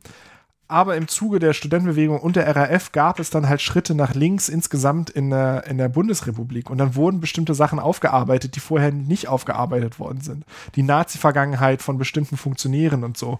Ähm, das ist halt schon, das lässt einen so schon manchmal daran zweifeln, ob der demokratische Diskurs uns so richtig, also ob das alleine ausreicht manchmal oder ob da nicht irgendwie immer schlimmere Sachen passieren müssen. Also selbst wenn man so Atomkraft sich anguckt, ist erst durch die Tragödie von Fukushima tatsächlich was eine politische Entscheidung entstanden. Vorher gab es halt etliche demokratische Prozesse und man kann zu Atomkraft stehen, wie man will, aber es gab halt demokratische, also friedliche demokratische Bewegungen, die versucht haben, was zu bewegen. Es hatte keinen Einfluss. Erst als so ein Ding explodiert ist, gab es auf einmal Veränderungen. Ähm, Es ist schon, ähm, ja, Ja, genau, also genau, also das, das so Tatsachen, die, die passieren, natürlich viel effektiver, äh, viel effektivere Argumente sind als, als jahrzehntelange Diskussionen. Klar, aber ähm, an dem Punkt, wo man halt sich äh, überlegen muss, ob das für die eigene politische Arbeit äh, nicht sinnvoller wäre, mal ein Auto anzuzünden oder so. Ähm, das ist ja auch nur Gewalt gegen, gegen Eigentum. Ne? Das ist, Ja. Im Zweifel interessiert das auch niemanden, weil die Autos versichert sind. Oder, na, also ich glaube, gegen Vandalismus ist das mit der Versicherung immer so eine Sache. Äh, ich glaube, das ist jetzt nicht äh, der Standardfall. Aber im Endeffekt ist es trotzdem, na, äh, dann geht es äh, schnell auch in die Richtung, dass man in einem falschen Viertel äh, die Autos anzündet und äh, aus Versehen die Clios anzündet, die in irgendwelchen Arbeitervierteln stehen und halt nicht irgendwie äh, den BMW vor der Villa. ja, Ähm, ja, aber das ist halt, äh, also ja, bei dem Black Lives Matter Ding war das das letzte Mal, glaube ich, ähm, dass ich das so wahrgenommen habe, dass halt immer die Diskussion so, so eine total auch moralisch überhöhte, ähm, also so, so ein so Moral High Ground, auf dem die Leute dann die ganze Zeit stehen und nein, das darf auf keinen Fall jetzt in, in, in Gewalt ausarten, das, das delegitimiert unsere ganze, ganze Bewegung und so. Irgendwie ja, aber irgendwie halt auch nein. So, weil, mhm. weil es halt wirkt. Und ja. es ist halt eigentlich, es ist ja eigentlich nur die letzte Eskalationsstufe, so, wenn man die vorhergehenden Schritte halt ignoriert. Ja. Und ich meine, es wird jetzt schon von, von den Konservativen, wird jetzt schon gesagt, dass Gewalt gegen Sachen immer zu Gewalt gegen Menschen führt und deswegen muss man jetzt schon hart durchgreifen und so. Also, ähm, es ist nicht garantiert, dass es was bringt, aber es fühlt sich so an, als müsste es irgendwie noch sehr viel hässlicher werden. Und ich finde wirklich, ich finde es wirklich nicht schön, wenn so Gewalt ausgeübt wird. Ähm, auch, auch, auch so sowas wie der Fall in Japan. Es gab wohl auch echt viel berechtigte Kritik an diesem Premierminister, aber ein Mord ist nicht entschuldbar. Mhm. Aber gleichzeitig ist halt erst durch diesen Mord da jetzt politische Veränderungen gekommen. Und ich, ich wünsche mir wirklich, dass wir das nicht quasi auch bei der Klimabewegung sehen, dass es da erst wirklich zu Gewalt gehen, äh, kommen muss, die, mhm. die mehr ist als eine Glasscheibe vor einem Bild zu beschmutzen, sondern die halt wirklich irgendwie ernsthafte Konsequenzen hat bis es dann dazu kommt, dass da politisch irgendwie Änderungswille besteht, weil bis jetzt, also ich meine, wenn du dir anguckst, was da alles, also allen voran halt die FDP, aber selbst die Grünen bauen halt Flüssiggasterminals mit Überkapazitäten und so, anstatt irgendwie, ja, ich weiß nicht. Ich möchte jetzt auch gar nicht zu doll da ins Politische halt, abrutschen. So. Es, es ist, ist vielleicht auch ein bisschen, also äh, to be fair, das ist vielleicht auch zwei unterschiedliche Grade von Komplexität. So, ja. ähm, einerseits Gesetzgebung, die du einfach ähm, also die ein spezifisches Problem abbilden. Und der hatte, für den war das halt besonders wichtig wegen seiner persönlichen Erfahrung. Dieses spezifische Problem kann man angehen und in der Landespolitik komplett folgenlos für die Außenpolitik äh, regeln und für die Wirtschaft. Ja. Und bei Klimakatastrophe sieht das halt ein ganz bisschen anders aus. Ja, das stimmt. Und ja, Deswegen, ich frage mich auch die ganze Zeit so, was, was soll denn eigentlich als Reaktion passieren äh, von, von Klimaprotesten? Also von Deutschland alleine jetzt meine ich. Ich meine, die haben Forderungen wie ein Tempolimit oder so eine relativ niedrigschwelligen, relativ, also die nicht mhm. alles lösen, aber die zumindest den Willen zeigen, dass man bereit ist, was zu lösen. Aber ist bei Tempolimit nicht auch immer das Argument, dass das halt wenig bringt, viel Unmut äh, äh, äh verursacht, einfach weil braucht man ja nicht diskutieren, ob das, ob das nicht total bescheuert ist, dass es in Deutschland so viel Unmut verursacht, aber dass es halt vielleicht nicht der Hügel, auf dem man sterben will, ist. Ja, aber es ist halt, äh, ja, ich, ich, ich meine, ich hätte ja, irgendwo mal Statistik gelesen, dass halt eigentlich schon eine, eine, Mehrheit dafür wäre für ein Tempolimit und es waren halt auch die Leute gegen eine Gurtpflicht. Und dann zwei Jahre nach der Gurtpflicht heißt keine ja. Sau mehr interessiert, dass man jetzt einen Anschnallgurt haben muss. Also das stimmt. Ähm, Deutsche und Autos sind immer laut am Meckern, aber wenn man es dann mal eine Änderung macht, dann ist es auch relativ schnell durch. Aber mhm. das, man, man könnte auch Sachen ändern zu, zu äh, diesen ganzen Geschäftswagen oder so, und sowas, dass du halt nicht einfach Verbrenner als Geschäftswagen mehr steuerliche Vorteile machen kannst. Du kriegst halt nur noch für Elektrofahrzeuge steuerliche Vorteile und sonst halt nicht.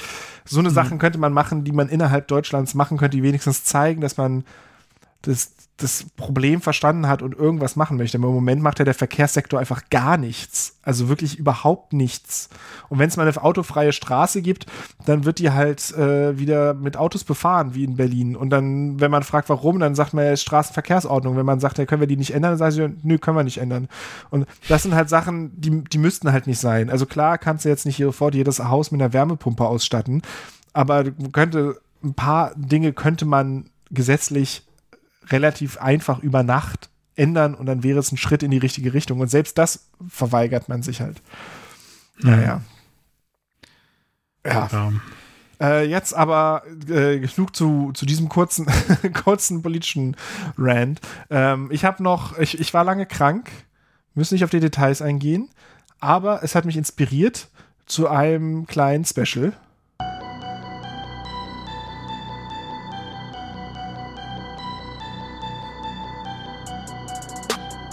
Rate Zitate, rate Zitate.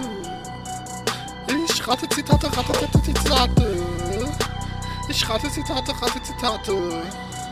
Zitate, rate, Tate, rate, ich rate Zitate, ich rate Zitate. Ich rate Zitate, ich rate, ich rate, ich rate Zitate. Ich rate Zitate, rate Zitate, Zitate, Zitate, ich rate Zitate. Rate Zitate, ich rate, rate, rate Zitate. Rate Zitate, rate, ich rate, ich rate Zitate. Ich rate Zitate. Ist von El Guni, oder? Ich dachte, es ist von äh, Juicy Gay. Ähm, Stimmt, Juicy Gay war es. Du hast völlig recht. Ich habe die ganze Zeit überlegt, wer es war, aber mir ist nur El Guni eingefallen. So, das war Juicy Gay.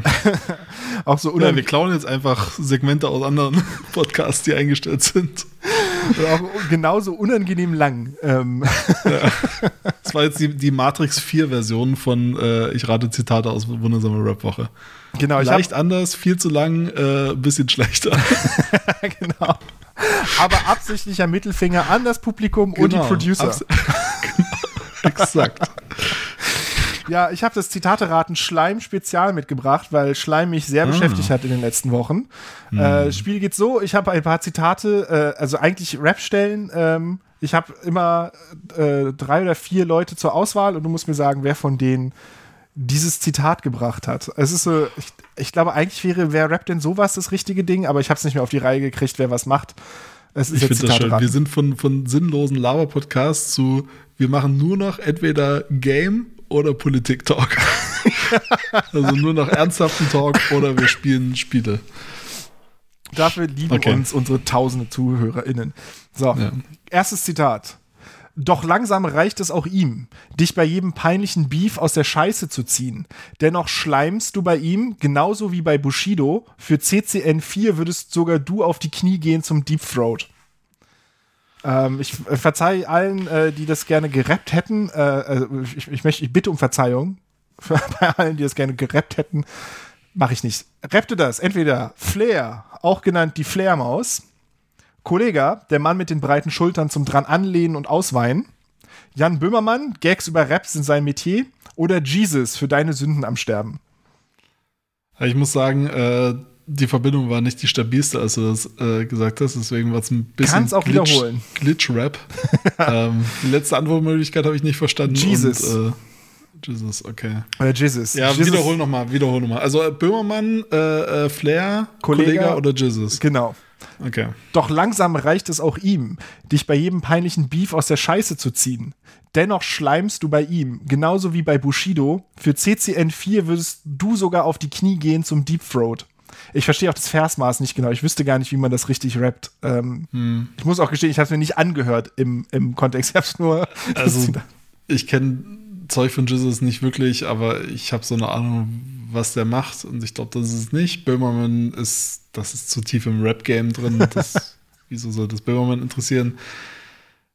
Ich finde, es passt nicht, auch obwohl ich, ich, ich, ich kenne mich viel zu wenig aus im Deutschrap. Ähm, ich würde es, glaube ich, eher Kollega zu trauen als Flair. Flair thematisch eher, aber Kollega eher vom Flow. ja, ich sag richtig. Kollega. Ist Kollega. Der Mann Wow. mit den breiten Schultern zum dran anlehnen und auswählen. Ich glaube, das hätte man an dem, äh, da, wahrscheinlich ist es in Double Time gemacht, die letzten Zeilen. Ah, hm, ja, Ähm, stimmt. Und äh, ja, ich, hab, ich bin auch nicht genug im Rap-Game, um zu wissen, ob er jetzt irgendwie Beef mit Bushido hat oder so. Ähm, Ja, aber hat sich schon sehr unswaggy und nach Hausaufgaben-Rap angehört, also passt schon, passt Ja. schon auf Kollega. Aber schon mal ein Punkt. Äh, geht besser als bei Nice. den Timeline-Raten. Nächste, äh, nächstes Zitat. Das Leben geht erst los, wenn du Kinder hast. Yeah. Und wahre Freunde erkennst du, wenn du die Mille machst. Ich rede von einer Eins mit sechs Nullen. Vollidioten, die schleimen, neben Chais, die Sex wollen. Neider, die Stress wollen, weil es läuft wie Becks Gold. Drecksvolk, drum gebe ich keinen Fick wie Ex-Ollen. Woo. Rappte das.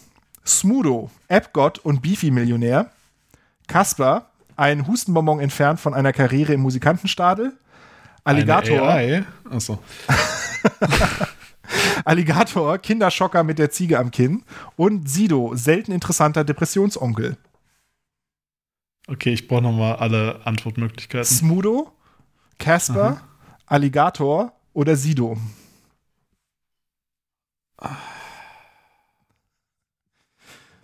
Also, Alligator ist nicht abgedreht genug, glaube ich, dafür. Also, der Text ist nicht abgedreht genug dafür. Ähm, ich tendiere gerade zu Sido, weil ich den Rest schon wieder vergessen habe.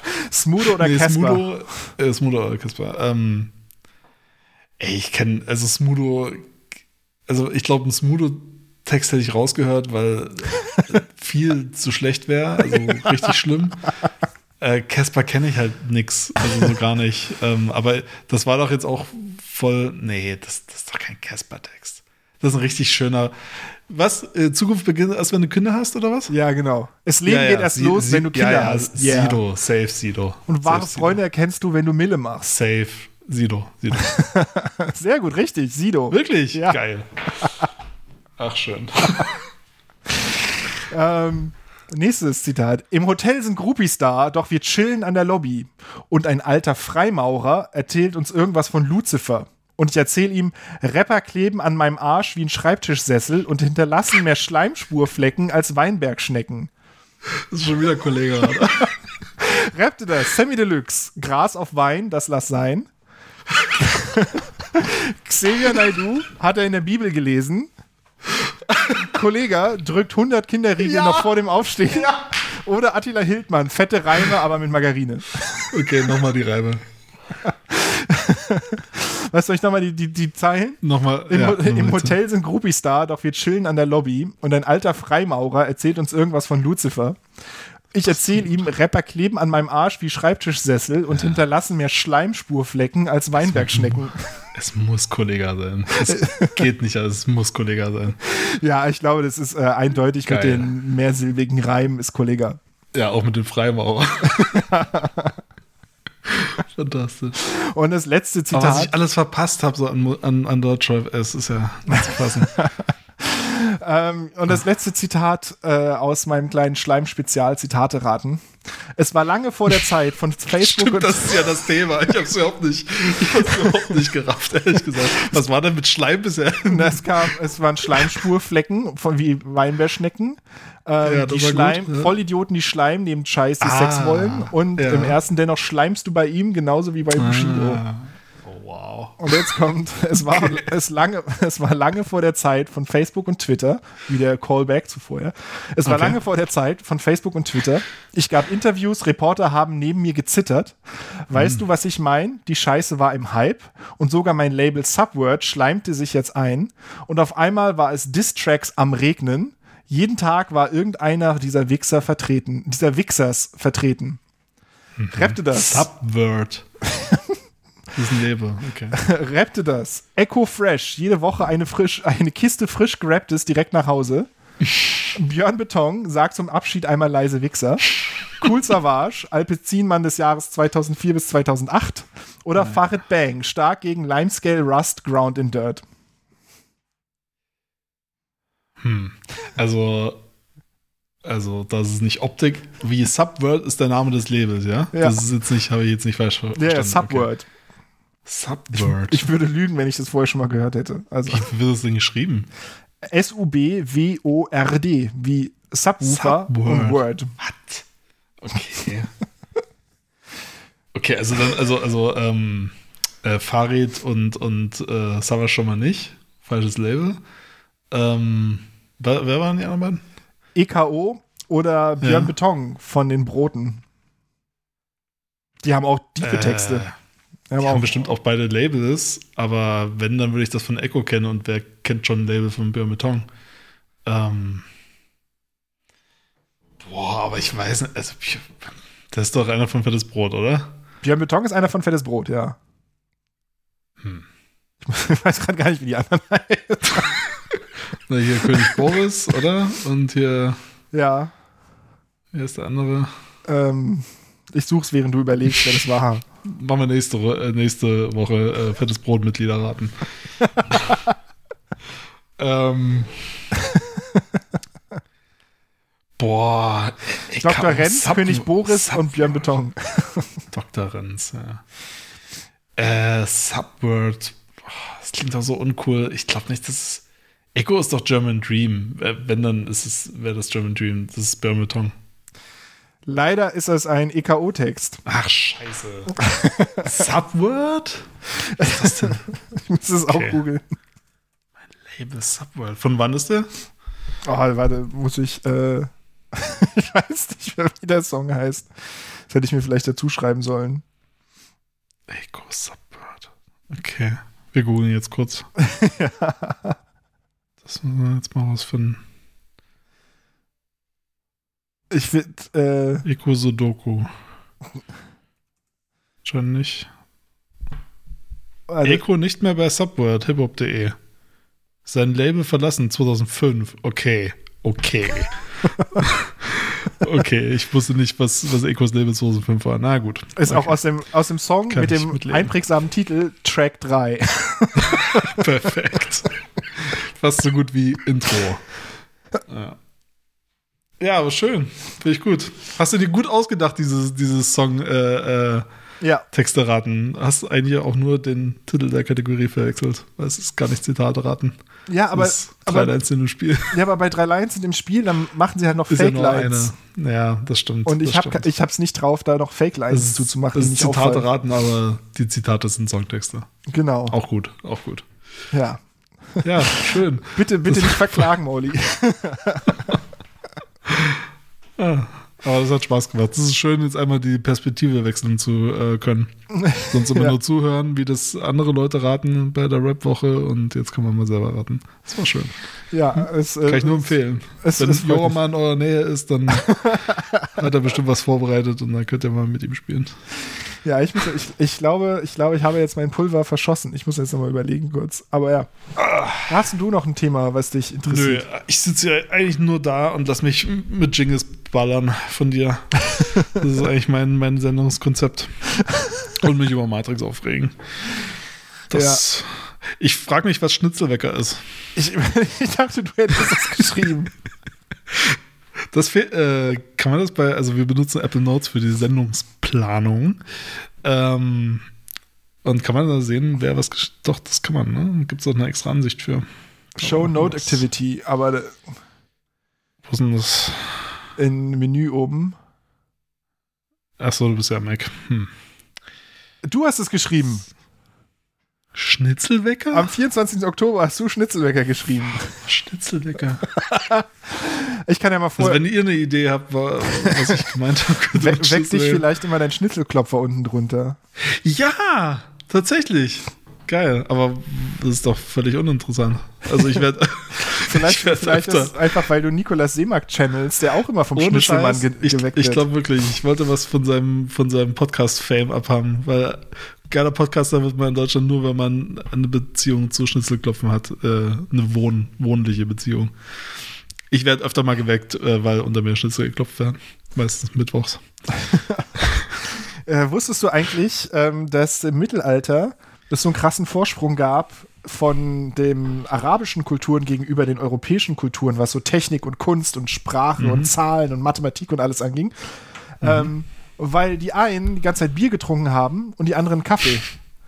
Ah, Gibt es wirklich Studien, zu habe ich neulich irgendwas gelesen, dass halt äh, die, äh, ich glaube, das stimmt sogar, äh, dass sie, ähm, weil halt man im europäischen Mittelalter halt vor allem irgendwie Bier, das war zwar schwaches Bier im Vergleich zu dem, was man heute trinkt als Bier, aber trotzdem irgendwie zwei, drei Prozent jedes Mal, das vor allem getrunken hat, dass die Leute einfach die ganze Zeit nicht mental auf der. Höhe waren, immer gut drauf Ja. waren.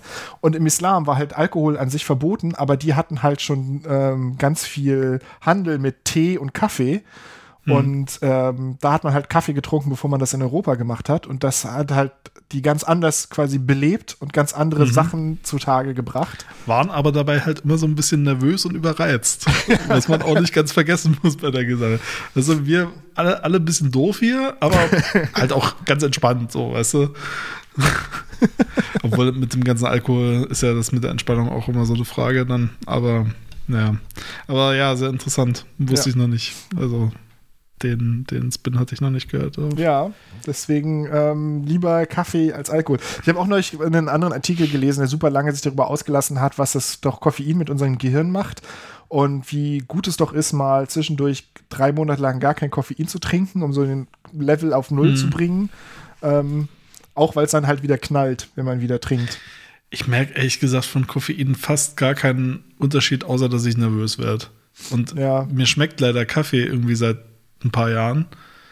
Ähm, und irgendwie bringt es mir gar nichts, aber ich trinke es trotzdem ganz gern. So. Ja. Also tatsächlich, dieses Jahr habe ich, vielleicht seit anderthalb Jahren habe ich angefangen, überhaupt regelmäßig so Kaffee zu trinken bei mir zu Hause. Ja. Äh, Das ist echt total, total sinnlos. Ich finde das immer bei meiner Mutter ein bisschen äh, weird, weil die braucht halt, die trinkt jeden Morgen zwei Tassen Kaffee. Und das ist halt ja echt viel Koffein. Also wenn du das in Mate trinken willst, dann, dann hast du schon ganz schön viel Mate getrunken. Also ich kann jetzt nur schätzen, aber wahrscheinlich so auf drei Flaschen hinauslaufen. Weil es ist halt echt viel Koffein in Kaffee. Ähm, ja. Und das, also damit einfach mal einen, einen Tag zu starten, ist schon, schon krass. Also es ist schon, Ja. Und das hörst du ja dann auch immer von, von so Kaffeetrinkern, die sagen dann halt, ja, ich komme nicht, ich komme nicht, äh, ich werde nicht richtig wach ohne Kaffee und so. Das ist halt richtig harte Abhängigkeit auch, ne? Das, also ich meine, ich trinke an sich auch gerne Kaffee und ich habe auch manchmal Tage, wo ich wirklich viel Espresso trinke. Aber Mhm. ich habe dann auch echt immer wieder, ähm, also ich war ja jetzt krank eine ganze Weile und ich habe jetzt keine Entzugsentscheidung. Ich habe keinen Kaffee währenddessen getrunken, weil es mir Ah, einfach okay. nicht gut ging. Mhm. Äh, ich hatte keine spürbaren Entzugserscheinungen oder so, dass ich irgendwie dadurch Kopfschmerzen hätte oder so. Also Ja. ähm, und auch jetzt, ich habe dann nach dr- drei Wochen oder so gar keinen Kaffee trinken, jetzt wieder einen Kaffee getrunken, hat jetzt auch nicht irgendwie besonders geknallt oder so, sondern Mhm. irgendwie scheint, ich, scheint mir Koffein mittlerweile komplett egal zu sein. Also deswegen, Also wie gesagt, irgendwie so, ne, also wahrnehmbar für mich ändert sich eigentlich wirklich nur mein, mein Puls für, für eine halbe Stunde. Das merke ich halt. Also wenn ich gerade zwei Tassen Kaffee getrunken habe, dann, dann habe ich, merke ich das schon, dass mein Herz so ein bisschen schneller schlägt als sonst. ähm, aber ansonsten, also ich, äh, ich habe so einen abgefuckten Schlafrhythmus, dass ich äh, lange wach bin, egal ob ich ein paar Stunden vorher einen Kaffee getrunken habe oder nicht. Das ist, das ist echt, macht keinen großen Unterschied mehr. ja. Aber ich habe früher, ich habe früher richtig viel Mate getrunken. So, ähm, als ich noch in Dresden gewohnt habe. Da haben wir das immer kästenweise geholt, als es noch richtig neu war und so. Und man dann so einen Supermarkt, einen Getränkemarkt in, in Dresden hatte, der das hatte. Aha. Ja, ich, es gibt gar keine Art, dieses Ding hier einzubinden. Ich glaube, ich mache es einfach als, als äh, Coverbild. Dieses Bild von dem Snickers, dem Becher Kaffee und Monster Energy. Was Das- dazu? Das ist super. Das kann eigentlich echt das Folgen, Folgenbild sein. ja, das ist ein, also man kann es ja vielleicht, also naja, ihr seht das jetzt wahrscheinlich ja schon, aber das ist äh, lecker, sieht das aus. Also da kriege ich auch direkt ein bisschen Puls, wenn ich das Bild halt schon sehe. Weil ich weiß auch, äh, also Energy Drinks, ich war immer sehr enttäuscht davon, dass Red Bull bei mir nichts tut. Ähm, aber Monster schon. Also äh, Monster Energy ist das Einzige, wo ich mal wirklich einen richtigen Effekt gespürt habe, weil ich da wirklich nicht einschlafen kann, weil ich ein Monster getrunken habe in einem Abend. Ja. Also bin ich wirklich bis sechs wach und geht nicht vorher. Also ich habe ich hab nicht bewusst so, also ich habe schon mal Energy Drinks getrunken, aber es macht mir insgesamt keinen Spaß und ich weiß nicht, wie doll ich davon wach war oder so. Also es ist, ist Hm. manchmal stelle ich mir vor, dass ich mir mal so schön so einen Sechser Energy hole und dann die ganze Nacht zocke und äh, nur das trinke, aber ich glaube, ich, mein Herz würde einfach platzen irgendwann. Ja.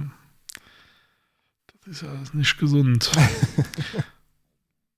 so, gucken wir jetzt noch ein bisschen, machen wir noch ein bisschen Doomscrolling oder Oh, was muss sein? Also ich habe, ich, ja, ich habe nebenbei auf Twitter äh, immer wieder jetzt gesehen, dass mit dem, mit dem keine Links mehr nach draußen, das ist schon echt, äh, das ist schon echt creepy. Mhm. Äh, oder, oder halt einfach komplett gestört. Aber müssen wir jetzt nicht mehr viel zu reden. Ähm, ich möchte mir, und das hat mich ein bisschen geärgert, du hast es irgendwann irgendwo anders gepostet. Ich möchte so gerne so ein DDR K67 äh, Bungalow haben. Äh, das hat, Ah, ja. Mhm. ich habe vor einiger Zeit gab es irgendwie in, in Reinickendorf irgendwo so ein, äh, an einem Wochenende irgendwo eine Ausstellung, wo halt so ein Ding als Kassenhäuschen stand. Ich habe es leider nicht dahin geschafft, nur einen Artikel dazu gelesen. Und seitdem trage ich mit mir diesen Gedanken rum, dieses geile modulare Bungalow-Ding ähm, in meinen Garten zu stellen oder so. Ich weiß nicht, was man damit will, ein Podcast-Studio reinbauen oder so, aber ich finde das so geil. Das sieht aus wie so eine komische, so ein Ding zwischen so einer Telefonzelle und einem Kiosk. Und die Dinger waren halt modular. Das sind so, so kleine Würfel mit so abgerundeten Ecken und die konntest du halt aneinander hängen und quasi einen großen Raum machen. Du konntest sie aber auch einzeln Also das K hinstellen. steht für Kiosk. Es soll ein ganz kleiner Kiosk sein. Genau, aber die waren von Anfang an modular gedacht. Genau. Und heutzutage gibt es kaum noch welche cool. davon. Ja. Aber es Ich gibt weiß nicht, wo ich das gesehen habe. Ich glaube, ich habe das einfach auf äh, Instagram tatsächlich geliked. Oder ich habe es hab ich's geshared, keine Ahnung. Irgendwo Aber hast du ja. das in irgendeinem Chat hast du das geschmissen oder so und dann Mhm. weißt du, äh, ich habe die zuerst gefunden. Ähm, ja, ich finde das cool. Und die äh, ähm, haben aber keine Preise drauf ne, auf der Webseite. nee, Wahrscheinlich ein bisschen teuer. die kann man nur kann man nur anfragen. Ja, das werden wahrscheinlich ein paar tausend Euro sein, aber Ja. ähm, die können doch nicht so, also die, die werden doch nicht aus teuren Materialien mit schweren Technologie, komplizierten Technologien gebaut worden sein. Ich meine, das ist aus der DDR, das muss man doch mit einer Stichsäge Mhm. und ein bisschen Presskarton hinkriegen.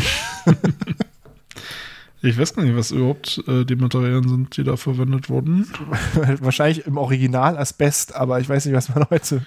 Also hier steht Äh, eine. glatte Kunststoffschale steht hier. Ja, Also wahrscheinlich dasselbe, wo äh, Trabis draus gefräst wurden. ja, ey, aber es, also ich wirklich, ich hatte so, so eine Kiste als so ein kleiner Gartenbungalow, wo man sich irgendwie reinsetzen kann, Kaffee trinken kann, wenn es regnet oder so. Und dann macht man die Tür auf und hat es luftig und offen. Keine Ahnung. Aber sowas gibt es doch bestimmt als, als vielleicht nicht ganz so kultige Version, aber äh, den Use Case gibt es doch. Da gibt es doch bestimmt ein hippes Startup mit selbstgedrehter Instagram-Werbung. Äh, Story. mit schlecht, wo dann die, die, die äh, Mitarbeiterinnen aus der Buchhaltung mal ein bisschen schauspielern dürfen. Das ist wirklich, das ist so irgendwie so ein Trend, den ich mit jeder Faser meines Seins hasse. Das, das ist ja wirklich schön Demokratisierung von allem, aber meine Fresse, ey. Was meinst du Dass die jetzt? jetzt auch alle, alle, ne, dass jeder jetzt seine äh, scheiß Werbevideos selber actet. Wie so ein Theater AG. Wirklich, das ist so beschissen alles. Wirklich, das macht mich so irre. Also Werbung ist ja schon scheiße, aber dann so, so selbst geactetes Laienschauspiel als Werbung ist halt wirklich furchtbar. Ja, generell, dass jetzt auch alle äh, ihre TikTok-Kanäle haben, haben müssen und auch, dass sie alle so edgy Content jetzt machen müssen und so. Äh, ne, also so angefangen von so Firmen wie halt Duolingo oder was, wo die im Prinzip nur noch ihre ähm, ihre Kunden beleidigen oder verarschen. Aber das müssen jetzt alle machen, aber die meisten haben halt nicht ansatzweise das Talent dafür und dann hast du halt einfach nur einen Arschloch-Account. Und das ist dann Mhm. die Werbung für dein Unternehmen, wo jemand sagt so, haha, ihr seid alle dumm. Ähm, Also der Ja. Account, wo mich die Social Media Strategie am meisten interessiert, bleibt weiterhin DB Cargo. Ich, ich, ich, die haben den geilsten Account, aber ich kann auch überhaupt nicht verstehen, warum die überhaupt eine Social Media Präsenz brauchen. Ich könnte mir eigentlich nur äh, äh, das so herleiten, dass die irgendwie Akzeptanz schaffen wollen oder so, dafür, dass das Cargo äh, auf der Schiene koexistiert. Weiß nicht, ob sich dadurch irgendwelche Verspätungen ergeben, reg regelmäßigerweise, von denen man mitbekommen könnte als Bankkunde und dann vielleicht sauer wäre oder so. Keine Ahnung. Aber ansonsten ist es halt einfach nur ein funny as fuck Social Media Account. Also, also, ne, platte Witze logischerweise, aber darum geht's ja irgendwie. Das ist, ist halt so das, das Twitter-Ding. Und Mhm. bevor das jemand halt schlecht macht, äh, lieber einen Account, der es gut macht. DB Cargo. ja, oder halt BVG-Kampagne, die sind halt auch extrem gut. Boah. mhm. genau. Läuft das eigentlich noch? Ich glaube, ich habe den Account seit fünf Jahren blockiert. Ich habe den auch block blockiert irgendwann. Okay. Ähm, generell. Ich meine, Twitter ist jetzt nicht tot. so viel. Ich habe, ne, es gab mit diesem ganzen Mastodon-Umzug, haben ja die Leute angefangen, ihre Mastodon-Handles in irgendwelche Bios zu schreiben und so. Ich habe das absichtlich nicht gemacht, weil ich auf Mastodon einen neuen Start haben will Hm. und ich möchte nicht den Schrott von Twitter weiterleben auf Mastodon. Und es gibt einigen Leuten, die ich irgendwie aus irgendwelchen Gründen nicht gefolgt, nicht entfolgt bin auf Twitter, aber den Mhm. würde ich halt jetzt auf Mastodon nicht, nicht mehr folgen. So. Ähm, und da, ich bin, also, wenn jetzt auch gerade auch mit dieser ganzen Lenkgeschichte, also manche Leute sagen jetzt, dass jetzt äh, irgendwie Antitrust-Laws ähm, das Ende bereiten werden von Twitter, weil es halt einfach nicht erlaubt ist, was sie dann da machen, mit der Blockade von bestimmten Links zu bestimmten Plattformen. Ja. Wenn das jetzt das Ende von Twitter ist, ich, also, ich bin echt drüber hinweg, dass ich da eine Träne nachweine. Vielleicht hat Elon Musk dieselbe Absicht wie die Leute, die Regie bei Matrix geführt haben. Einfach kaputt machen. Das, das Aber ist es- alles. Das war ein teurer Spaß. Also ich meine, er hat ja nicht nur 44 Milliarden da reingeknallt, sondern er hat ja auch seinen Tesla-Stock äh, getankt. Also ähm, war ein teurer Spaß, wenn man das einfach nur kaputt machen wollte. Aber ich glaube tatsächlich eher, dass er komplett ahnungslos ist von dem, was er tut. Ich frage mich halt wi- wirklich, also wenn Twitter halt wirklich zumacht, ne, man verliert halt schon ganz schön was. So einfach, wie viele Accounts, also wie, wie viel Support so über Twitter lief oder läuft, ähm, wie viel so einfach Kommunikation, also so, also von der Journalistenblase ganz zu schweigen, was machen die eigentlich so? ja. müssen wieder Mailinglisten benutzen oder so. Ähm, aber es hat sich schon echt viel gebildet um Twitter. Und das ist halt richtig, richtig bitter. Ja. So, da muss man den Dienst nicht mögen dafür. Ich meine, mit Jack Dorsey war halt auch nicht alles. Also, das war halt der, der Buhmann vorher. ja, Der war eigentlich zwischendurch, keine Ahnung. Aber auf jeden Fall haben die Aber- nicht so viel auf sich gezogen. Das war ganz gut, glaube ich. ja, er war nicht so ein aktiver Psychopath, wie halt Elon Musk das ist, ne?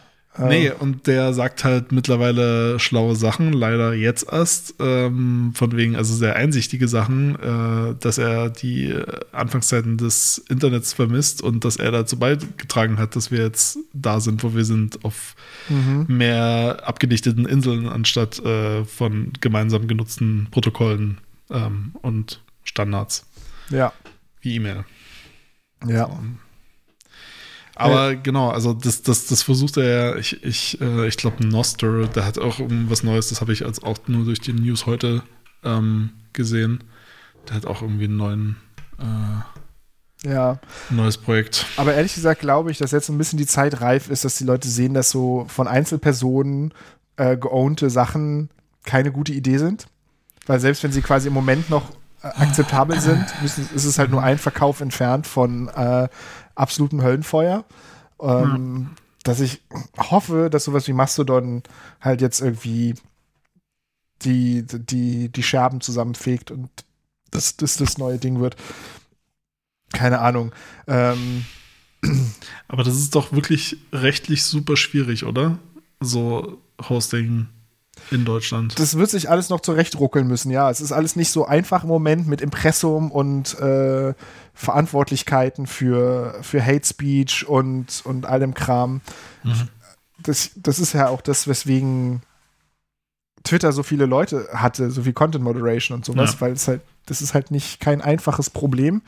Ja. Andersrum, vielleicht ist es, wenn man das halt auf viele, viele Schultern verteilt, durch halt lauter selbst gehostete Instanzen und so, vielleicht kann man das damit lösen. Ähm, ich meine, vorher hatte man das bei Blogposts, hatte man das theoretisch auch das Problem. Ne? Ähm, nur, dass es da halt noch nicht die Menge hatte. So, aber immerhin kann man Ich jetzt auch relativ einfach. vorstellen, dass, dass es zu einem, zu einem Teil, also wahrscheinlich nicht nur deswegen, auch durch andere Dienste und so, ähm, aber bestimmt hatte es auch seinen Teil dazu beigetragen, dass viele ihren Blog halt eingestellt haben, weil sie keinen Bock hatten, sich oder oder zumindest die Kommentarfunktion abgestellt haben, Ja, ähm, weil sie sich halt nicht drum kümmern können oder wollen.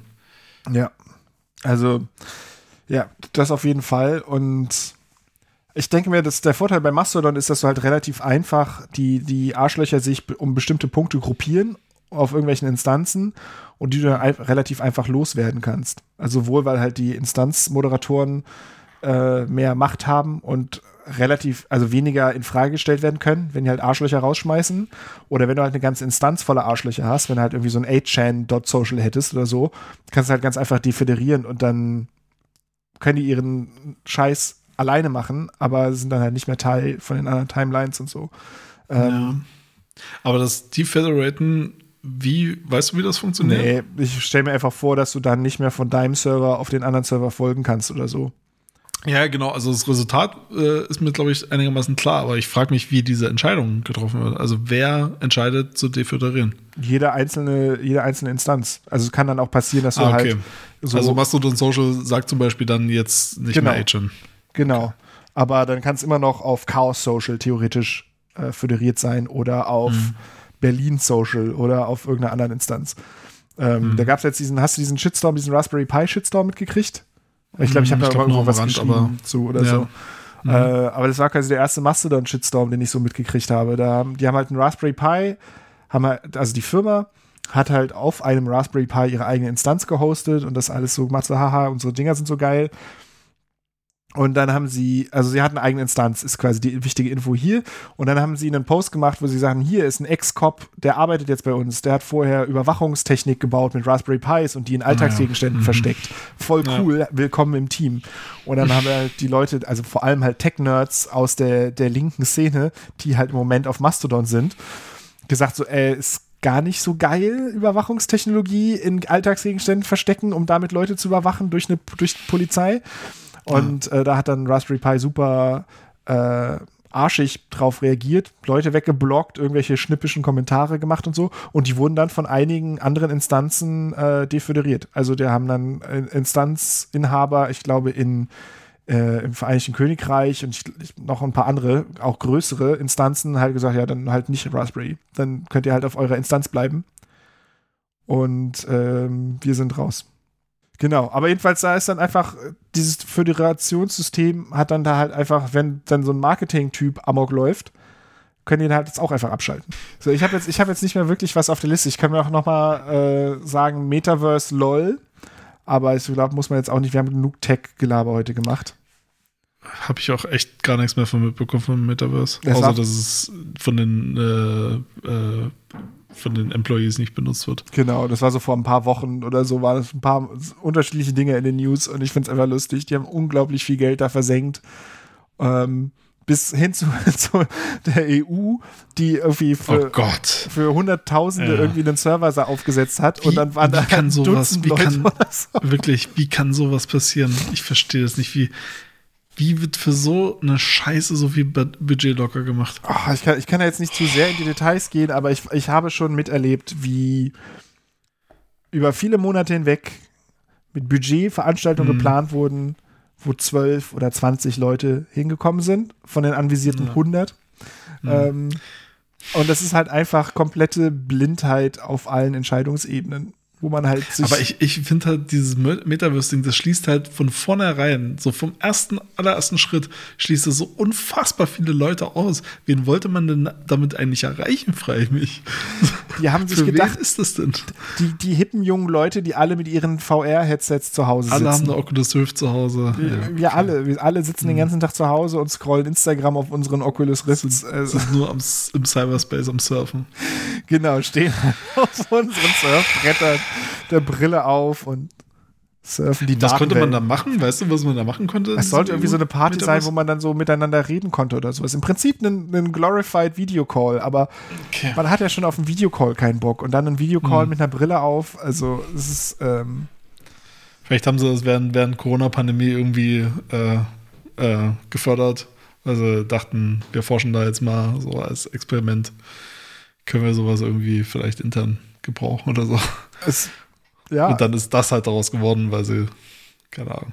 es, das Es kann wirklich sein, dass auch oder einfach lange Entscheidungsprozesse oder es ist halt einfach irgendwelche Tech-Berater, die keinen Plan haben. Das soll es ja auch geben. Ähm, so. Soll ja auch äh, Blockchain-Projekte in Deutschland geben, die ja, gefördert werden. genau. Aber es war schon wirklich. Ja, wirklich, wie viel, wie viel Bullshit gemacht wird. Wirklich. Ja. Aber ich- Also ich finde es gerade als jemand, der ständig mit irgendwie so Social Media Kram zu tun hat und man dann so liest, dass 44 Leute den offiziellen Trailer von dieser EU-Party, ne? also ich meine, das ist von der Europäischen Union, das sind irgendwie von vielen Millionen Menschen theoretisch, die die ansprechen sollen, 44 Leute das geliked haben und fünf sind gekommen. das ist einfach, Ich würde sagen, das ist ein gutes Leuchtturmprojekt. ja, auf jeden Fall. Da kann man sich dran orientieren, kann man viel draus lernen. Also wir haben ganz viele Learnings mitgenommen. Äh, da werden wir auch auf jeden Fall drauf iterieren. Ähm, das müssen wir Das machen wir dann, in- das wenden wir dann in den ganzen Smart City Projekten an. im nächsten Weekly sprechen wir dann nochmal drüber und machen dann im Jurfix mal ein paar Nägel mit Köpfen. Puh. Genau, aber es, ich würde mal behaupten, optimistisch, dass wir mehr Reichweite haben als eine EU ähm, Metaverse. Das, das könnte sein, ja. Das Das, offiziell besser als die EU. ja. Im Gegensatz zur EU sind wir eine Wertegemeinschaft. Gut, ich glaube jetzt langsam bin ich auch wirklich, ich bin jetzt wirklich durch. Auf allen Yes. Ebenen. Was zu machen. Gut. Na dann sagen wir einfach Tschüss, oder? Äh, nächste Folge. Gern geschehen an alle. äh, nächste Folge, ich verspreche es jetzt einfach. Also, dass wir aufgenommen haben, nicht, dass wir jetzt aufhören. Ähm, es ist, wenn, wenn, wenn alles klappt und ich hoffe, dass es das tut, dauert es vielleicht gar nicht so super lange bis zur nächsten Folge. Aber vielleicht kommt auch auch wieder die Seuche und die Pest und dann ist ähm, Ja. doch wieder. Ich habe auch schon einen ganz tollen Vorschlag, den ich dir, sobald wir die Aufnahme gestoppt haben, unterbreiten werde. Hören wir auf, oder was? Das Ende von mal. Gleichenmäßig. Ihr habt sie hier zuerst gehört. Äh, auf, auf Wiedersehen. Tschüss und frohes, frohes Fest. Frohe Feiertage. Ja. Ähm, bis bald. Tschüss. Entspannt euch.